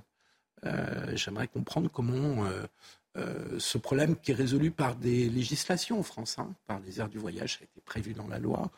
Il y avait des obligations pour les communes de construire, ou en tout cas au, sein d'une intercommunalité, de construire des aires du voyage de façon à, réguler les, arrivées et les départs de gens du voyage. Euh, comment on en arrive à une telle situation qui est invraisemblable? Vous êtes confronté à ce genre de, situation avec des gens du voyage euh, Fabien Oui, il y en a hein, dans, notre, territoire comme partout. Et c'est vrai qu'il y a des règles au niveau des EPCI, des intercommunalités, mais ça coûte cher. Nous, c'est plus d'un million d'euros qu'il faudra investir. C'est vrai. Et, quand tu dis à tes citoyens, ben, je vais mettre un million d'euros là et je ne le mettrai pas sur d'autres sujets de développement économique, de, santé ou d'urbanisme, ça interroge les citoyens. Et alors, en même temps, c'est une obligation légale. C'est une obligation légale. Et puis, ça peut apaiser les relations aussi entre les, les habitants et les gens du voyage, parfois. Il faut, le souhaiter, mais c'est pas toujours. Euh, Fabien, vous avez été victime de de ce type d'agression ou d'agression euh, verbale euh, dans, votre quotidien euh, comment, ça se passe Non, d'interpellation sur les réseaux sociaux, où on, t'attaque un peu sur Facebook, je, le disais tout à l'heure, mais pas, pas du tout de ce type-là, fort heureusement. Mais encore une fois, moi, je, repense aux médecins, aux policiers, aux soignants, c'est aussi à ces personnes-là. C'est-à-dire que quand on s'attaque à ces figures-là dans la République aujourd'hui, et, et, encore une fois, ça monte, ça monte. Et ce qu'on n'arrive pas à faire aujourd'hui, c'est le respect de chacun. La société ne se supporte plus, la société ne s'entend plus et, de dialoguer de manière apaisée. On peut être en désaccord, on peut avoir un désaccord, mais on n'arrive plus à dialoguer de manière apaisée avec tel ou tel qui a une forte revendication. Benjamin On discutait euh, hier ou avant-hier sur ce plateau de la rémunération des maires. Oui, on comprend. Exactement. C'est-à-dire que les maires, aujourd'hui, sont le premier maillon, à la fois en tant que représentants de collectivité territoriale, mais on l'oublie souvent également en tant que représentant de l'État, hein, officier de police judiciaire, officier d'état civil. Donc on a réellement aujourd'hui un maillage d'élus qui sont au plus près du terrain et qui souvent eh ben, sont le premier rapport que le citoyen a justement avec les autorités publiques. Et donc quand vous avez une société qui est de plus en plus violente, eh bien c'est souvent ceux qui sont le plus apportés qui prennent les premiers coups. Et donc Aujourd'hui, au-delà des sujets de rémunération qui sont importants, hein, on hmm. l'a dit, mais euh, vous avez une vocation des maires qui est de plus en plus difficile. On a 55%, ouais, 55 de, de, maires qui souhaitent, je crois que c'est ça, le pourcentage. Oui, hein. alors c'est toujours en ouais, après, parce qu'ensuite, quand même, certains reviennent, etc. Mais un chiffre en revanche qui n'est pas ambigu, 1300 démissions depuis les élections de 2020. ça c'est du concret. Donc vous voyez que là-dessus aujourd'hui, si jamais on veut demain avoir des euh, maires qui justement continuent à représenter cet échelon républicain les 3600 communes, les 36 000 communes, elles sont pas en trop en réalité. Elles sont un vrai atout, un vrai avantage pour justement arriver à ramifier le terrain en politique et en autorité de l'État, eh bien, il faut redonner du, euh, du vent aux maires. Il leur faut une rémunération, il leur faut un soutien juridique, même si beaucoup de choses se sont améliorées ces dernières années avec un certain nombre de lois qui sont passées. Il leur faut également du soutien de l'État. Un dernier mot. Et les élus municipaux, il y a 35 000 communes, comme ça a été dit, les, élus municipaux, les élus communautaires, enfin, euh, les adjoints, les conseils municipaux délégués, tout cela font un travail formidable au quotidien, de dévouement, le dimanche, le week-end, l'été, à Noël, au jour de l'an, etc. Et c'est vrai qu'il y a peu de remerciements de la société aujourd'hui. Allez, on va enchaîner. Il a été maire de Neuilly, il était président de la République. Je veux parler de Nicolas Sarkozy. Voilà, je voulais savoir si vous suiviez. Euh, merci. Et euh, c'était facile. facile, hein. c'était compliqué. Hein. c'était du teasing compliqué. Je, vous l'accorde. C'était facile. Euh, il était sur les terres de son ami. Ancien conseiller. Oui. Et donc, il s'appelle Franck Levrier. Merci. Et maire de La Baule. Voilà. Je vois que vous suivez. Non, mais il est, 18h23, c'était pour savoir, pour euh, voilà. Et donc, euh, il était en dédicace de son dernier ouvrage, l'occasion pour lui de s'offrir un véritable bain de foule. L'ancien président a parlé, bien sûr. Il a, décidé, il a, il a, distillé évidemment quelques petites phrases, notamment sur, euh, sur l'Ukraine, et puis une autre juste après que je vous ferai écouter. Mais d'abord sur l'Ukraine. L'un des problèmes de notre démocratie, c'est la véritable impossibilité de réfléchir et de débattre sans s'insulter. C'est ce qui compte. Après, chacun peut avoir son opinion, et je ne prétends pas que mon opinion est la seule intéressante. Mais ce qui est accablant, c'est de voir sur tant de sujets les postures prendre plus d'importance que la réflexion. C'est Guibert eh bien, je suis, ça arrive à peu près une fois tous les 15 ans, d'accord avec Nicolas Sarkozy. Euh, Vous pouvez répéter parce que j'ai demandé à la régie d'enregistrer effectivement euh, oui, une déclaration d'hiver. J'avoue que je ne sais pas ce qui se passe. Nous sommes le 22 août et euh... non, non, je trouve qu'il a raison parce que le, le, ces déclarations sur l'Ukraine, il y avait effectivement des approximations, des, des mots trop, trop rapides. Euh, euh mais n'empêche que les questions qu'il posait, en l'occurrence, qui étaient de dire est-ce qu'on peut gagner cette guerre? Il ne faut pas la perdre.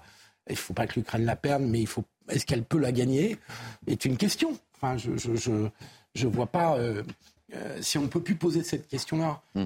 Euh, et donc, est-ce que la stratégie, c'est de monter tout le temps dans les armements? On a deux pays qui ont livré des avions à, à l'Ukraine. Euh, mais en même temps, la perspective d'une négociation est totalement, paraît totalement absente. Il se passe peut-être des choses dans les coulisses. En tout cas, on n'en entend pas parler. Je trouve qu'il a, il a raison sur ce point. Il, faut quand même qu'on puisse parler.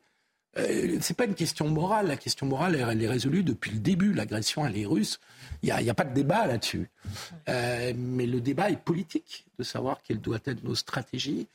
Quelles sont les perspectives Ou est-ce qu'on accepte de s'installer dans un conflit long euh, Tout ça, ce sont des questions que, Nicolas Sarkozy, comme d'habitude, avec, euh, avec parfois des formules à l'emporte-pièce, euh, mais quand même à, essayer de poser. Je trouve dommage qu'on ait réduit le débat à une question de savoir si on était pro-russe ou anti-russe. Pascal Pascal Vito Panelli oui, moi je suis d'accord. On en parlait encore hier sur ce plateau. Aujourd'hui, il faut oser euh, parler de tout avec tout le monde, ouvrir la discussion, faire parler la diplomatie et envisager toutes les solutions. Mmh. Bon, là, c'est les rentrées des livres des présidents. Je trouve c'est bien parce que ça, ça amène un peu de dynamisme. Ça permet aux gens d'avoir du contact, d'acheter un livre et une dédicace et puis de, de, faire repartir certaines idées. C'est bien. Allez, l'autre phrase sur laquelle j'aimerais vous faire réagir, euh, c'est quand il parle de Gérald Darmanin. On l'écoute. J'aime beaucoup Gérald et il le sait. Et je, crois que c'est réciproque. Il a été avec moi un ami formidable. Eh bien, c'est important la fidélité. Ça ressemble à quoi, euh, Benjamin Morel? Ça ressemble à une forme de soutien, en forme de filiation peut-être. Il faut dire que les... Alors déjà, il y a une proximité entre les deux hommes. C'est-à-dire qu'il a dirigé la campagne des primaires de 2016 de Nicolas Sarkozy, etc. Donc oui, il y a une proximité. Ensuite, bah, il y a aujourd'hui une sorte de filiation doublement, je dirais, politique et idéologique sur la filiation politique. Vous prenez Beauvau et vous faites du sarkozysme, hmm. une sorte de staccanovisme de communication politique sur les sujets de sécurité. Présent sur le terrain, présent sur le terrain. Et vous espérez que ça paye. Et en règle générale, ça paye. Beauvau, c'est plutôt une bonne position pour arriver justement à communiquer, etc. On ne vous demande pas si, in fine, bah, il y aura plus de trafic de drogue à Marseille, mais vous avez envoyé la CRS 8. Ça, c'est du Sarkozy tout craché. De l'autre côté, eh ben, la synthèse électorale qu'envisage Gérald Darmanin, d'après ses propos, est un peu celle qui, a, été réalisée par Nicolas Sarkozy. Vous allez chercher l'électorat de droite, CSP plus retraité, pour être simple. Et vous tentez d'élargir en allant capter un électorat qui vote soit RN, soit se réfugie dans l'abstention, mais qui est plutôt un électorat populaire, plutôt motivé par la valeur travail. Alors jadis plutôt avec euh, la valeur travail, travailler, plus pour gagner plus. Les temps ont changé aujourd'hui avec une approche plus gaulliste sociale, mais même si le logiciel a un peu changé, la synthèse électorale qui est visée est à peu près la même. Est-ce que ça marchera? Peut-être pas, parce que hmm. évidemment, aujourd'hui, chat échaudé craignant l'eau, il n'est pas certain que les mêmes électeurs viennent au secours de Gérald Darmanin, comme ils sont venus en 2007 au secours de Nicolas Sarkozy. Néanmoins, là-dessus, il y a une même synthèse. Sawina et, Fabien. Sawina. Euh, je pense qu'il a, comme dit Benjamin, il, a envie de laisser euh, son empreinte euh, politique, sa marque de fabrique politique, de son mandat à la fois de ministre de l'Intérieur par justement analogie à la place qu'occupe Gérard Darmanin aujourd'hui, mais également sur le plan idéologique. Donc s'il soutient Gérald Darmanin, euh, c'est un choix qui me semble, comme il le dit à juste titre, euh, la, fidélité, ça compte pour lui. Donc euh, il est fidèle à son parti. Gérald Darmanin est anciennement républicain, donc il est dans le soutien de, son parti politique, son ancien parti politique. Après, euh, ce que je vois, c'est que là, à la lecture des, images, euh, il est toujours aussi populaire. Eh oui, toujours aussi il est populaire. Toujours aussi populaire Il est toujours aussi. Oui, bon, après, la Baule, il ne prend pas beaucoup de risques à la Baule. Il y a une sociologie. Je connais bien la région, je connais bien la région, il ne prend pas beaucoup de risques. Ça, c'est vrai. Euh, électorale certainement plus prompte à voter Nicolas Sarkozy qu'à soutenir Sandrine Rousseau, par exemple, dans ses tweets. Mais voilà, c'est simplement ce que je voulais dire. Non, mais quand on voit que Philippe Guibert apporte son soutien à, Nicolas Sarkozy, euh, on, peut s'attendre à tout. Il, a dit ça depuis 15 ans. Hein. Euh, et c'était sur la question. Euh... Fabien, Fabien Verdier. Voilà comment sur le soutien à Gérald Darmanin, comme l'a dit M. Morel, c'est cette idée des classes populaires. Je pense qu'il y a cette filiation entre eux. Euh, Gérald Darmanin, Tourcoing, il parle des classes populaires. Je pense qu'il a raison. Moi, j'insiste sur, les classes moyennes aussi. Fou. Je l'avais dit lors de la dernière émission. Les classes moyennes, c'est essentiel. Et je note qu'en Belgique, il y a un ministère des classes moyennes. Je pense qu'en France, on le mérite pour stabiliser notre société et aider toutes ces classes moyennes à mieux vivre aujourd'hui sur les sujets de sécurité, d'industrie, d'emploi, de santé, etc. Le mot de la fin, euh, comme vous voyez que je suis élégant. Quelle élégance, Thierry. Euh... Dernier mot Parce qu'ensuite, on va parler de, du Parti Socialiste, c'est pour ça, c'est pour la transition. Oui.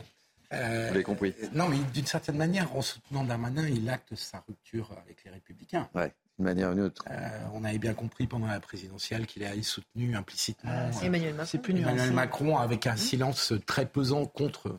Enfin, euh, par rapport à Valérie. C'est plus nuancé, je trouve qu'il mélange, il ménage l'un et l'autre. Mm. C'est à la fois Renaissance et LR et Gérald Darmanin. Valérie Pécresse pendant Dans son livre et dans l'interview du Figaro, il arrive à dire euh, Laurent Wauquiez, c'est le meilleur de sa génération, etc. Il a, il a une approche plurielle. Oui, bon, vous êtes, euh, je vous laisse le mot de la fin. Nous refermons le chapitre Nicolas Sarkozy. Vous me l'autorisez? Parce qu'on va ouvrir le chapitre du Parti je Socialiste. venir, ouais. Mais juste après. Et je m'adresserai à vous en premier lieu, mon cher Philippe Guibert. Allez, on marque une pause. Et ce sera la dernière ligne droite de Punchline avec beaucoup, beaucoup de sujets. Restez avec nous. À tout de suite. 18h34, c'est effectivement la toute dernière ligne droite de Punchline été. Avec moi pour commenter cette actualité, Philippe Guibert, Benjamin Morel, Pascal Bito-Panelli, Sabrina Madjamer et Fabien Verdier. On va poursuivre avec cette question que se passe-t-il au sein du Parti socialiste? Pourquoi je vous pose cette question? Parce que, en fait, on apprend qu'ils vont organiser une, table ronde, j'en ai parlé tout à l'heure, euh, pour les prochaines universités qui vont aller euh, très prochainement, avec euh, un titre la France périurbaine est-elle la France des beaufs? Alors, euh, on va avoir euh, Jérôme Lambert, qui est membre honoraire euh, du Parlement et ancien député PS, qui est avec nous. bonsoir, Jérôme Lambert. Bonsoir. Vous êtes avec nous? Oui, tout à fait, très bien. Alors, on a besoin de vous pour ouvrir ce débat. Qui s'annonce riche et passionnant. alors, je, suis bête, hein. je, je, regarde le terme beauf. Qu'est-ce que ça veut dire beauf? Euh, Alors attendez, hop. Esprit étroit. Esprit étroit, mais attendez, j'ai quand même, j'ai quand même euh, imprimé. Euh, le terme beauf désigne généralement une personne plutôt de classe moyenne ou populaire, aux idées étroites, aux manières vulgaires, aux goûts douteux, nourrie de préjugés et peu tolérante. Qu'est-ce qui arrive au Parti socialiste, mon cher Jérôme Lambert? Pourquoi se lancer dans une telle table ronde? Parce que c'est c'est quand même assez insultant pour une bonne partie. Quoi, de, je ne sais pas. Comment on peut qualifier des gens de beauf en 2023 oui, d'une manière très générale, que ce soit la France périurbaine ou la France rurale ou, ou peu importe quelle partie des Français, euh, traiter une partie des Français comme ça indifféremment de, bouffe, ce qui revient à dire de con, hein, excusez-moi l'expression, enfin c'est bien, c'est bien, c'est quand même bien la traduction. C'est assez étonnant. Alors évidemment, il y a un point d'interrogation, mais il n'empêche que quand même euh, poser cette question de cette façon-là, euh, à moins que ce soit pour faire parler d'eux, parce que sinon personne n'aurait entendu. Oui, voilà, voilà. Personne n'aurait jamais entendu parler des universités que le PS va tenir à, Blois dans, le week-end prochain, je crois. Mais c'est une façon, encore une fois, euh, qui va repousser, repousser les Français. beaucoup, beaucoup de Français ne, sont pas euh, amené à comprendre la rhétorique, euh, le discours euh, tenu par les actuels dirigeants du Parti socialiste. On a vu à l'occasion des dernières présidentielles, d'ailleurs, le résultat que cela a pu produire. Alors voilà, moi je suis un ancien député, comme vous l'avez souligné. J'ai été député socialiste pendant 30 ans environ, pas tout à fait, parce qu'après j'ai rejoint d'autres formations. Mais il n'empêche que je suis désolé pour eux, parce que euh, laisser le débat entre gens euh, sérieux qui ne sont plus des gens socialistes, euh, ça manque. Je veux dire, le fait qu'il n'y ait plus d'expression de, gauche digne de ce nom, respectueux des Français, respectueux de la démocratie, à l'Assemblée nationale, c'est pour moi un drame, hein, je, vous le dis, voilà. Donc voilà. C'est pas avec ce genre de thématique, me semble-t-il, qu'on va euh, aller chercher des électeurs nouveaux. Hein. Ça, c'est une analyse purement journalistique, mais euh, ça me semble difficile. Vous restez avec nous, Jérôme Lambert. Je vais interroger effectivement notre ami Philippe Guibert, vous connaissez bien. Euh, quel, est, quel est votre perception? Qu'est-ce qu'ils ont voulu faire très concrètement? Parce que là, c'est du mal à comprendre. Je ne sais pas. C'est quand même profondément insultant, quoi. Puis c'est quoi être beauf, en fait hein? Vraiment, on posait la question, mais, c'est quoi être beauf? On est toujours beauf de quelqu'un C'est vraiment le... Ça veut dire n'importe quoi. C'est comme un lapsus. C'est comme un lapsus. Enfin, sauf que c'est écrit, c'est une invitation, là. Hein. Euh, oui, mais vous voyez, un des drames du PS, c'est d'avoir perdu son électorat populaire, mais ça remonte à assez loin. Hein. Euh, l'électorat de gauche de manière générale, parce que l'électorat PS est quand même beaucoup réduit, euh, est concentré pour l'essentiel, en bonne partie, dans les grandes métropoles. Et donc le concept de France périphérique qui vient de, Christophe Guillouis, de ses différents bouquins, a justement essayé de mettre en évidence un électorat, parfois venu d'ailleurs des métropoles, mais qui fuyait les métropoles, et euh, a décrit une France qui était en rupture avec la mondialisation, que ce soit sur le plan économique ou migratoire. Et une des défaites du PS, c'est d'avoir perdu cet électorat populaire euh, progressivement au, cours des, des, 30 ou 40 dernières années. Et, c'est assez drôle de ce point de vue-là que la langue du PS fourche, si j'ose dire, sur ce sujet de la France périphérique, euh, puisque les, ces électeurs, leurs parents ou leurs grands-parents sont d'anciens électeurs de, de gauche, en bonne partie euh, voire ont voté Mitterrand, dont Jérôme Lambert, je crois, était, était proche. Mm. Donc, euh, c'est un lapsus. Ça veut dire que le PS. C'est bon, vous utilisez le terme lapsus, parce que quand même, oui, parce que un lapsus, c'est la langue qui fourche. Là, c'est pas une langue qui fourche. C'est révélateur. Oui, mais c'est révélateur quand même. Mais là, il écrit. C'est inconscient. Hein. Ouais, c'est sur une non, justement, c'est-à-dire que hein. c'est quoi là enfin, Je veux dire, si on prend le but du débat, le but de ce débat-là, c'est de dire est-ce que justement l'électorat populaire, ce sont des bofs? La réponse sous-jacente, il ne faut quand même pas prendre les socialistes pour des imbéciles, c'est non. Et justement, démystifier cette France périphérique dont vous n'avez pas voulu voir pendant hmm. des années qu'elle vous boudait. Vous parliez aux classes populaires, mais en fait, elles ne vous répondaient pas parce que vous ne teniez pas un langage qui était audible, parce que vous les preniez pour des bofs. Et donc, justement, regardez, là, vous avez des sondeurs, etc. Vous avez des gens qui, justement, vont dire non, ce ne sont pas des bofs. C'est l'objectif de ce débat-là. Donc là, on est en train, entre guillemets, de voir des lapsus, etc., mmh. alors que justement, il y a malgré tout aujourd'hui une tentation de démystifier ce qui, pendant des années, euh, n'avait pas traversé l'esprit des élites socialistes qui ont totalement perdu justement ces classes populaires en ayant une vision totalement méprisante. Donc ensuite, on a une grosse faute de communication, ah, une idiotie, une provocation. Mais je crois que là-dessus, il ne faut pas en tirer de grandes conclusions sur ce qu'est le Parti socialiste aujourd'hui. Au contraire, si on en croit l'intitulé de ce débat, on pourrait penser que ça va plutôt dans le bon sens. Oui, néanmoins, non, mais c'est vrai. Je veux dire, il y a un moment. Je suis pas sûr que c'est avec ce type de table ronde ou cette thématique, puisque la preuve c'est qu'on en parle. Mais si, justement, l'objectif. Est-ce que vous pensez en tant que socialiste que la France profonde c'est des bofs? Bah, La réponse, si vous dites oui, c'est je suis désolé, vous n'êtes pas de gauche. Si vous mm. dites non, et donc c'est quand même le sous-jacent de cette question-là, bah, c'est qu'en effet, il y a peut-être quelque chose à faire. Comment est-ce qu'on comment est-ce qu'on reconquiert les classes populaires? Et ça, en effet, aujourd'hui, c'est le problème de la gauche. Pascal Vito Panelli, quel est votre regard? Moi, je ne pense pas que c'est du mépris de classe. Je pense que c'est sans doute une erreur de communication. Je sais que la deuxième sous-thématique, c'était retrouver le peuple, me semble-t-il, mmh. sur ces universités d'été. Donc, euh, est-ce que ce n'est pas, je ne sais pas, euh, recréer un lien euh, vers la France profonde? J'ai du mal à vous le dire. Bienvenue chez les Tuches Je ne sais pas. bon, Fabien? Justement, je pense que ces classes moyennes et populaires, j'insiste dessus, elles méritent pleinement notre considération et c'est ce qui manque à ce Parti socialiste, à cette gauche depuis des années. Et c'est ce qui fait, ce qui fait vraiment défaut. Et moi, je pense que la vraie table ronde, ça serait la France des villes moyennes ou des villes sous-préfectures. Est-elle le cœur de la, le cœur de la France? Et moi, je pense que la réponse est oui. Et c'est Vous avez prévu une autre, une autre table ronde. Vous avez suggéré au Parti oui, parce qu'en en fait, les gens qui ne peuvent plus habiter dans les métropoles habitent soit en périurbain, soit dans les mmh. villes moyennes ou autres. Et ils ne peuvent plus habiter dans les métropoles. Tu peux plus habiter à Paris à 12 000 euros le mètre carré, ou mmh. même à Bordeaux aujourd'hui, ou, à Nantes. Et donc, ces classes moyennes méritent pleinement la considération parce qu'elles ne peuvent plus mmh. habiter là où elles veulent habiter. Et ce que je dis souvent, la France des TER qui ne marche pas, les hôpitaux MCO qui ne pas assez bien dans les villes moyennes et, sous-préfectures. Et c'est là, justement, il faut mettre l'effort politique avec un vrai plan d'action en direction de ces classes moyennes.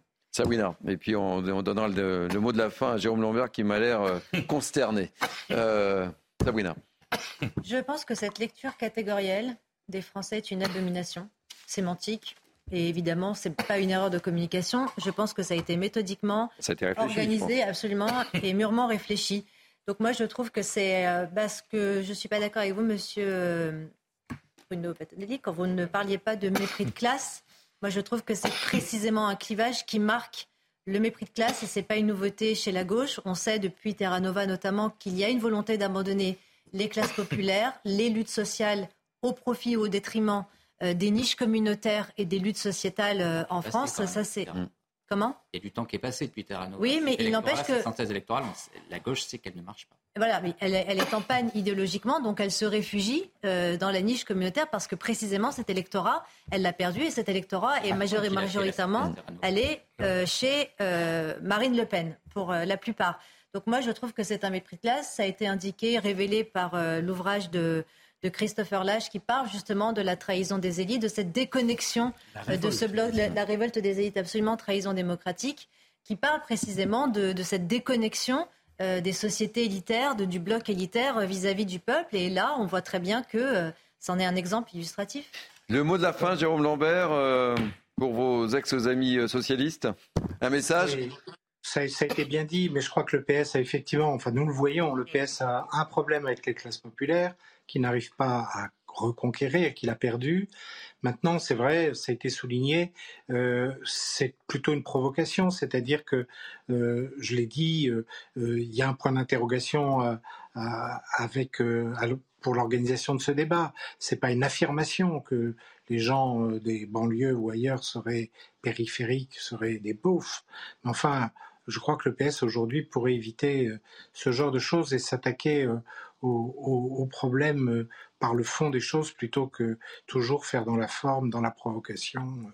C'est pas nécessaire, je crois, et même c'est contre-productif aujourd'hui. Merci en tous les cas d'avoir accepté de participer à, ce débat, Jérôme Lambert, euh, ancien donc membre honoraire du Parlement et ancien député PS. Merci d'avoir témoigné euh, ce soir chez nous dans Punchline été. Le, mot de la fin, Philippe Guibert, parce qu'on va parler des, écologistes après. Non mais ce débat-là est quand même date d'il y a dix ans, quoi. Euh, je veux dire, la question de la gauche populaire, Terra Nova, j'étais très actif dans ce débat-là, à un moment où j'étais au, PS. Et, donc, d'aborder le débat dix ans après, euh, c'est un petit peu tard quand on fait un 72% au présidentiel. Euh, donc, je ne veux pas accabler le Parti socialiste. Jean-Luc Mélenchon n'est pas du tout dans cette stratégie-là. Je, je, le signale quand même, puisque le PS tient à son alliance avec la NUPS. Euh, Jean-Luc Mélenchon a choisi une stratégie de Terra Nova plus plus, mmh. c'est-à-dire en allant chercher mmh. le vote communautaire, pour pas dire communautariste, des banlieues. Mmh. Donc euh, la, gauche a tourné le dos à ces populations. Donc c'est bien que le PS s'en préoccupe, ça aurait été mieux il y a dix ans. C'était à ce moment-là que ça jouait. Ils ont raté le train. Je pense, oui. Mais le quinquennat Hollande a été un grand ratage de ce train-là et, l'effondrement du PS en est une conséquence. Et tout à l'heure, on parlait de Nicolas Sarkozy. Les beaufs, entre guillemets, cette France périphérique, Sarkozy l'a perdu, l'a donné au RN. Et mhm. ensuite, Hollande l'a perdu, l'a donné au RN. Mhm. Les succès de Marine Le Pen aujourd'hui, mhm. c'est quand même c'est la classe populaire. les principaux VRP, Sarkozy et Hollande. Tout à fait, c'est l'abandon des classes populaires. Allez, je regarde euh, le chrono. Il nous reste 8 minutes. Je voudrais qu'on parle. On termine. On est très politique hein, dans ce punchline. Et vous remarquerez, je sais que ça vous fait plaisir, mon cher euh, Benjamin. Euh, je dirais pas qu'on a concocté le, le, le, programme avec vous, avec Céline euh, Géno qui m'accompagne, mais euh, bon. Euh, on va parler de Médine. On va à nouveau parler de Médine parce que ah. c'est un des feuilletons de l'été. Il y en a plusieurs, mais celui-ci, on en parle beaucoup. Pourquoi je vous en parle ce soir? Parce que le maire de Bordeaux et, et, et le maire de, Strasbourg n'iront pas finalement aux journées euh, d'Europe Écologie Les Verts prévues euh, cette semaine au Havre, en, cause évidemment cette venue de, de Médine, accusée d'avoir tenu, vous le savez, des propos antisémites. Euh, je vous pose la question dans quelques instants, mais d'abord on va écouter Clémence Guettet, députée NUPES et des filles du Val-de-Marne, qui persiste et qui signe. On écoute. Nous ne pensons pas qu'il est antisémite, nous pensons qu'il ne l'est pas. C'est pour ça que nous l'avons invité. Si nous le pensions, nous ne l'aurions pas invité. Nous pensons qu'il a beaucoup de choses à nous dire. Par ailleurs, je note dans cette polémique le fait que euh, c'est un rappeur issu des quartiers populaires, que c'est à lui qu'on s'en prend. Je pense qu'il y a là-dedans une panique morale euh, qui est créée, notamment par l'extrême droite, et sur lesquelles ensuite la Macronie notamment et toute la petite bourgeoisie embraye, et que ça n'est pas justifié, qu'il a beaucoup de choses très intéressantes à nous dire. Et je vous lis la, citation de, Pierre Hermic qu'on va nous mettre tout de suite à, à l'écran. Soyons clairs, l'antisémitisme, d'où qu'il vienne, est une infamie à combattre. Pierre Hermic, vous le savez, le maire de Bordeaux et qui dit qu'en tant que maire, ma priorité est de m'assurer que toutes nos mesures d'adaptation aux épisodes de canicule sont bien déployées. Je resterai donc aux côtés des Bordelaises et des Bordelais cette semaine. Et puis, autre réaction que j'aimerais vous faire entendre avant d'entamer le débat et de connaître votre réaction, c'est euh, la réaction de Grégory Doucet, le, maire de Lyon. Et puis, euh, si, si, il y euh, a peut-être cette réaction aussi qu'on Céline, pouvez-nous la, laisser à l'antenne. Euh, celle du, maire de, Strasbourg, Jeanne Barséguian, qui dit Ce qui m'a choqué, c'est notamment son tweet à l'adresse de Rachel Kahn. Il s'en est excusé derrière, mais je considère que c'est quelqu'un qui n'est pas clair sur cette question. Et on termine avec Grégory Doucet, maire de Lyon, et on entame le débat. C'est notre cuisine interne, j'ai envie de dire. Euh, c'est même assez, c'est même assez sain que des gens puissent exprimer un avis, un avis pour ou un avis contre. Euh, pour autant, est-ce que ça doit faire l'objet d'autant de traitements médiatique et politique, euh, pour être tout à fait honnête, oui, je vais vous répondre que non, ça ne, ça ne le mérite pas ce sujet. Ce qui est important, ce qui est important, c'est qu'on puisse aujourd'hui collectivement se mobiliser sur le sujet qui concerne tous les Françaises, toutes les Françaises et tous les Français, à savoir les très fortes chaleurs.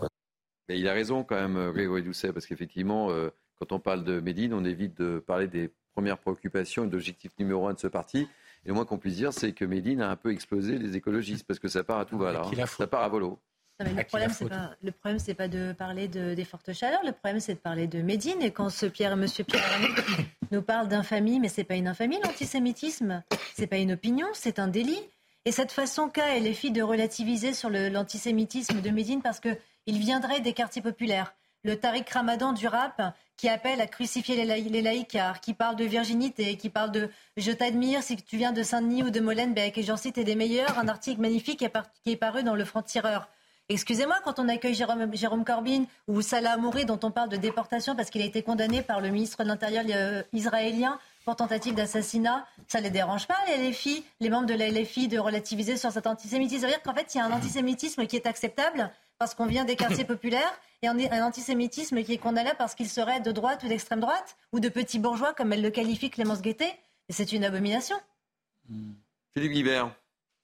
Bon, je vais être un peu petit bourgeois. Euh, non, alors pour le coup, c'est une énorme faute de communication, pour reprendre ton expression, hein. Benjamin, d'avoir invité euh, M. Médine. Euh, après, Là, on, voit que les, écologistes sont tous divisés. Mais moi, ce qui me frappe, effectivement, c'est que les maires écologistes de pas mal de, grandes communes prennent un peu leur distance, mmh. c'est-à-dire qu'ils se notabilisent et qu'ils sentent que dans leur, euh, dans leur population, euh, le message est sans doute mal passé et que leurs électeurs Pour le mal qu'ils aillent débattre euh, de savoir si M. Médine est antisémite ou pas pendant la canicule. Hum. Et je trouve que c'est sain comme réaction de la part des maires. C'est quand même un échec pour euh, Marie Tondelier, qui est la patronne des Verts, hein. euh, parce que, parce que la, la faute de l'invitation n'a pas été repérée assez vite. Ils auraient dû tout de suite remettre en cause. ils ont persisté, ils ont signé, hein, même quand c'est parti. Donc hein. maintenant, ils s'enfoncent et ils ne peuvent plus parler d'autre chose, hmm. y compris de ce qui pourrait être intéressant quand on parle d'écologie. Benjamin. Vous savez, en, communication politique, lorsque vous faites une bourde, il y a deux possibilités. Soit vous soit tout de suite. et vous dites ce n'est pas une bourde, soit vous assumez tout de suite et très rapidement vous étayez le débat. Hmm. Là, comme ils n'ont pas éteint le feu tout de suite, il y a une forme de dépendance au sentier. Je crois que dans les rangs d'Europe Écologie Les Verts aujourd'hui, tout le monde est à peu près d'accord pour dire que la publicité n'est pas très très bonne. Mais on ne peut pas défendre Médine pendant 15 jours et tout d'un coup le lâcher au dernier moment. Donc ils iront jusqu'au bout. Évidemment, à ce stade-là, le message est mauvais. Il y a eu une mauvaise, probablement, appréciation à la base. Ils ont considéré qu'il y avait eu des soucis, mais qui s'étaient amendés. Ils n'ont pas fait assez de recherches, ce qui démontre beaucoup d'amateurisme. Maintenant, ils vont le payer très cher. Et d'ailleurs, ils le payent très cher parce que cette polémique-là, quoi qu'en dise Grégory Doucet, bah, elle est quand même légitime. Et puis les, maires qui prennent position, c'est les maires de, de grandes villes. Hein. Vous aviez raison de, le signaler. C'est pas, c'est pas anodin en plus. Hein. Ah non, c'est. Pascal. Oui, je pense que cette invitation suscite remous, polémique et beaucoup de démissions de maires de poids écologiques. Donc au final, ça ne sera que, que néfaste pour les écologistes. Fabien, Fabien Verdier. Non, moi, ce qui me frappe, mais ça rejoint le débat d'avant, c'est que cette gauche-là ne répond pas aux problèmes des gens, elle ne répond pas aux besoins des gens. Ah on n'est pas sur le fond, l'intérêt général, et c'est ça qui me frappe.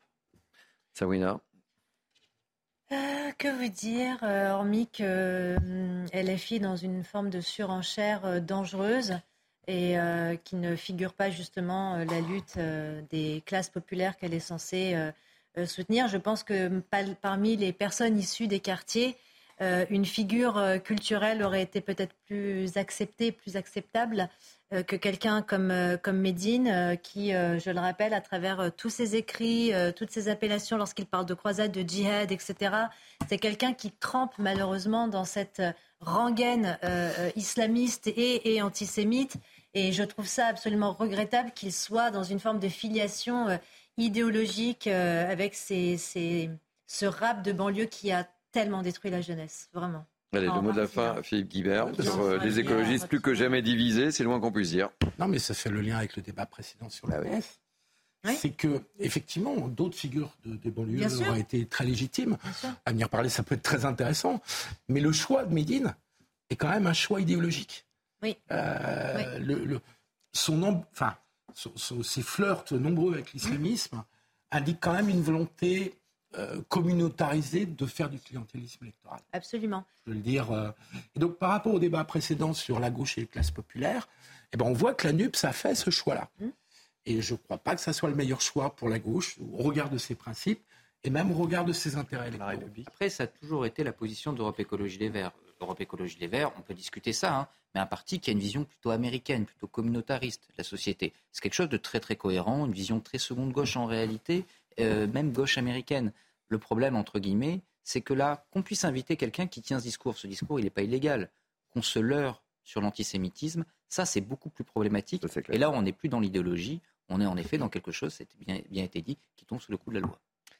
Voilà, on arrive au terme de ce punchline été. On a abordé beaucoup de thèmes durant ces euh, deux heures avec une actualité euh, lourde. On a essayé de trouver des sujets un petit peu plus légers aussi, parce que c'est important. Euh, merci à vous, en tous les cas. C'est un plaisir de vous avoir.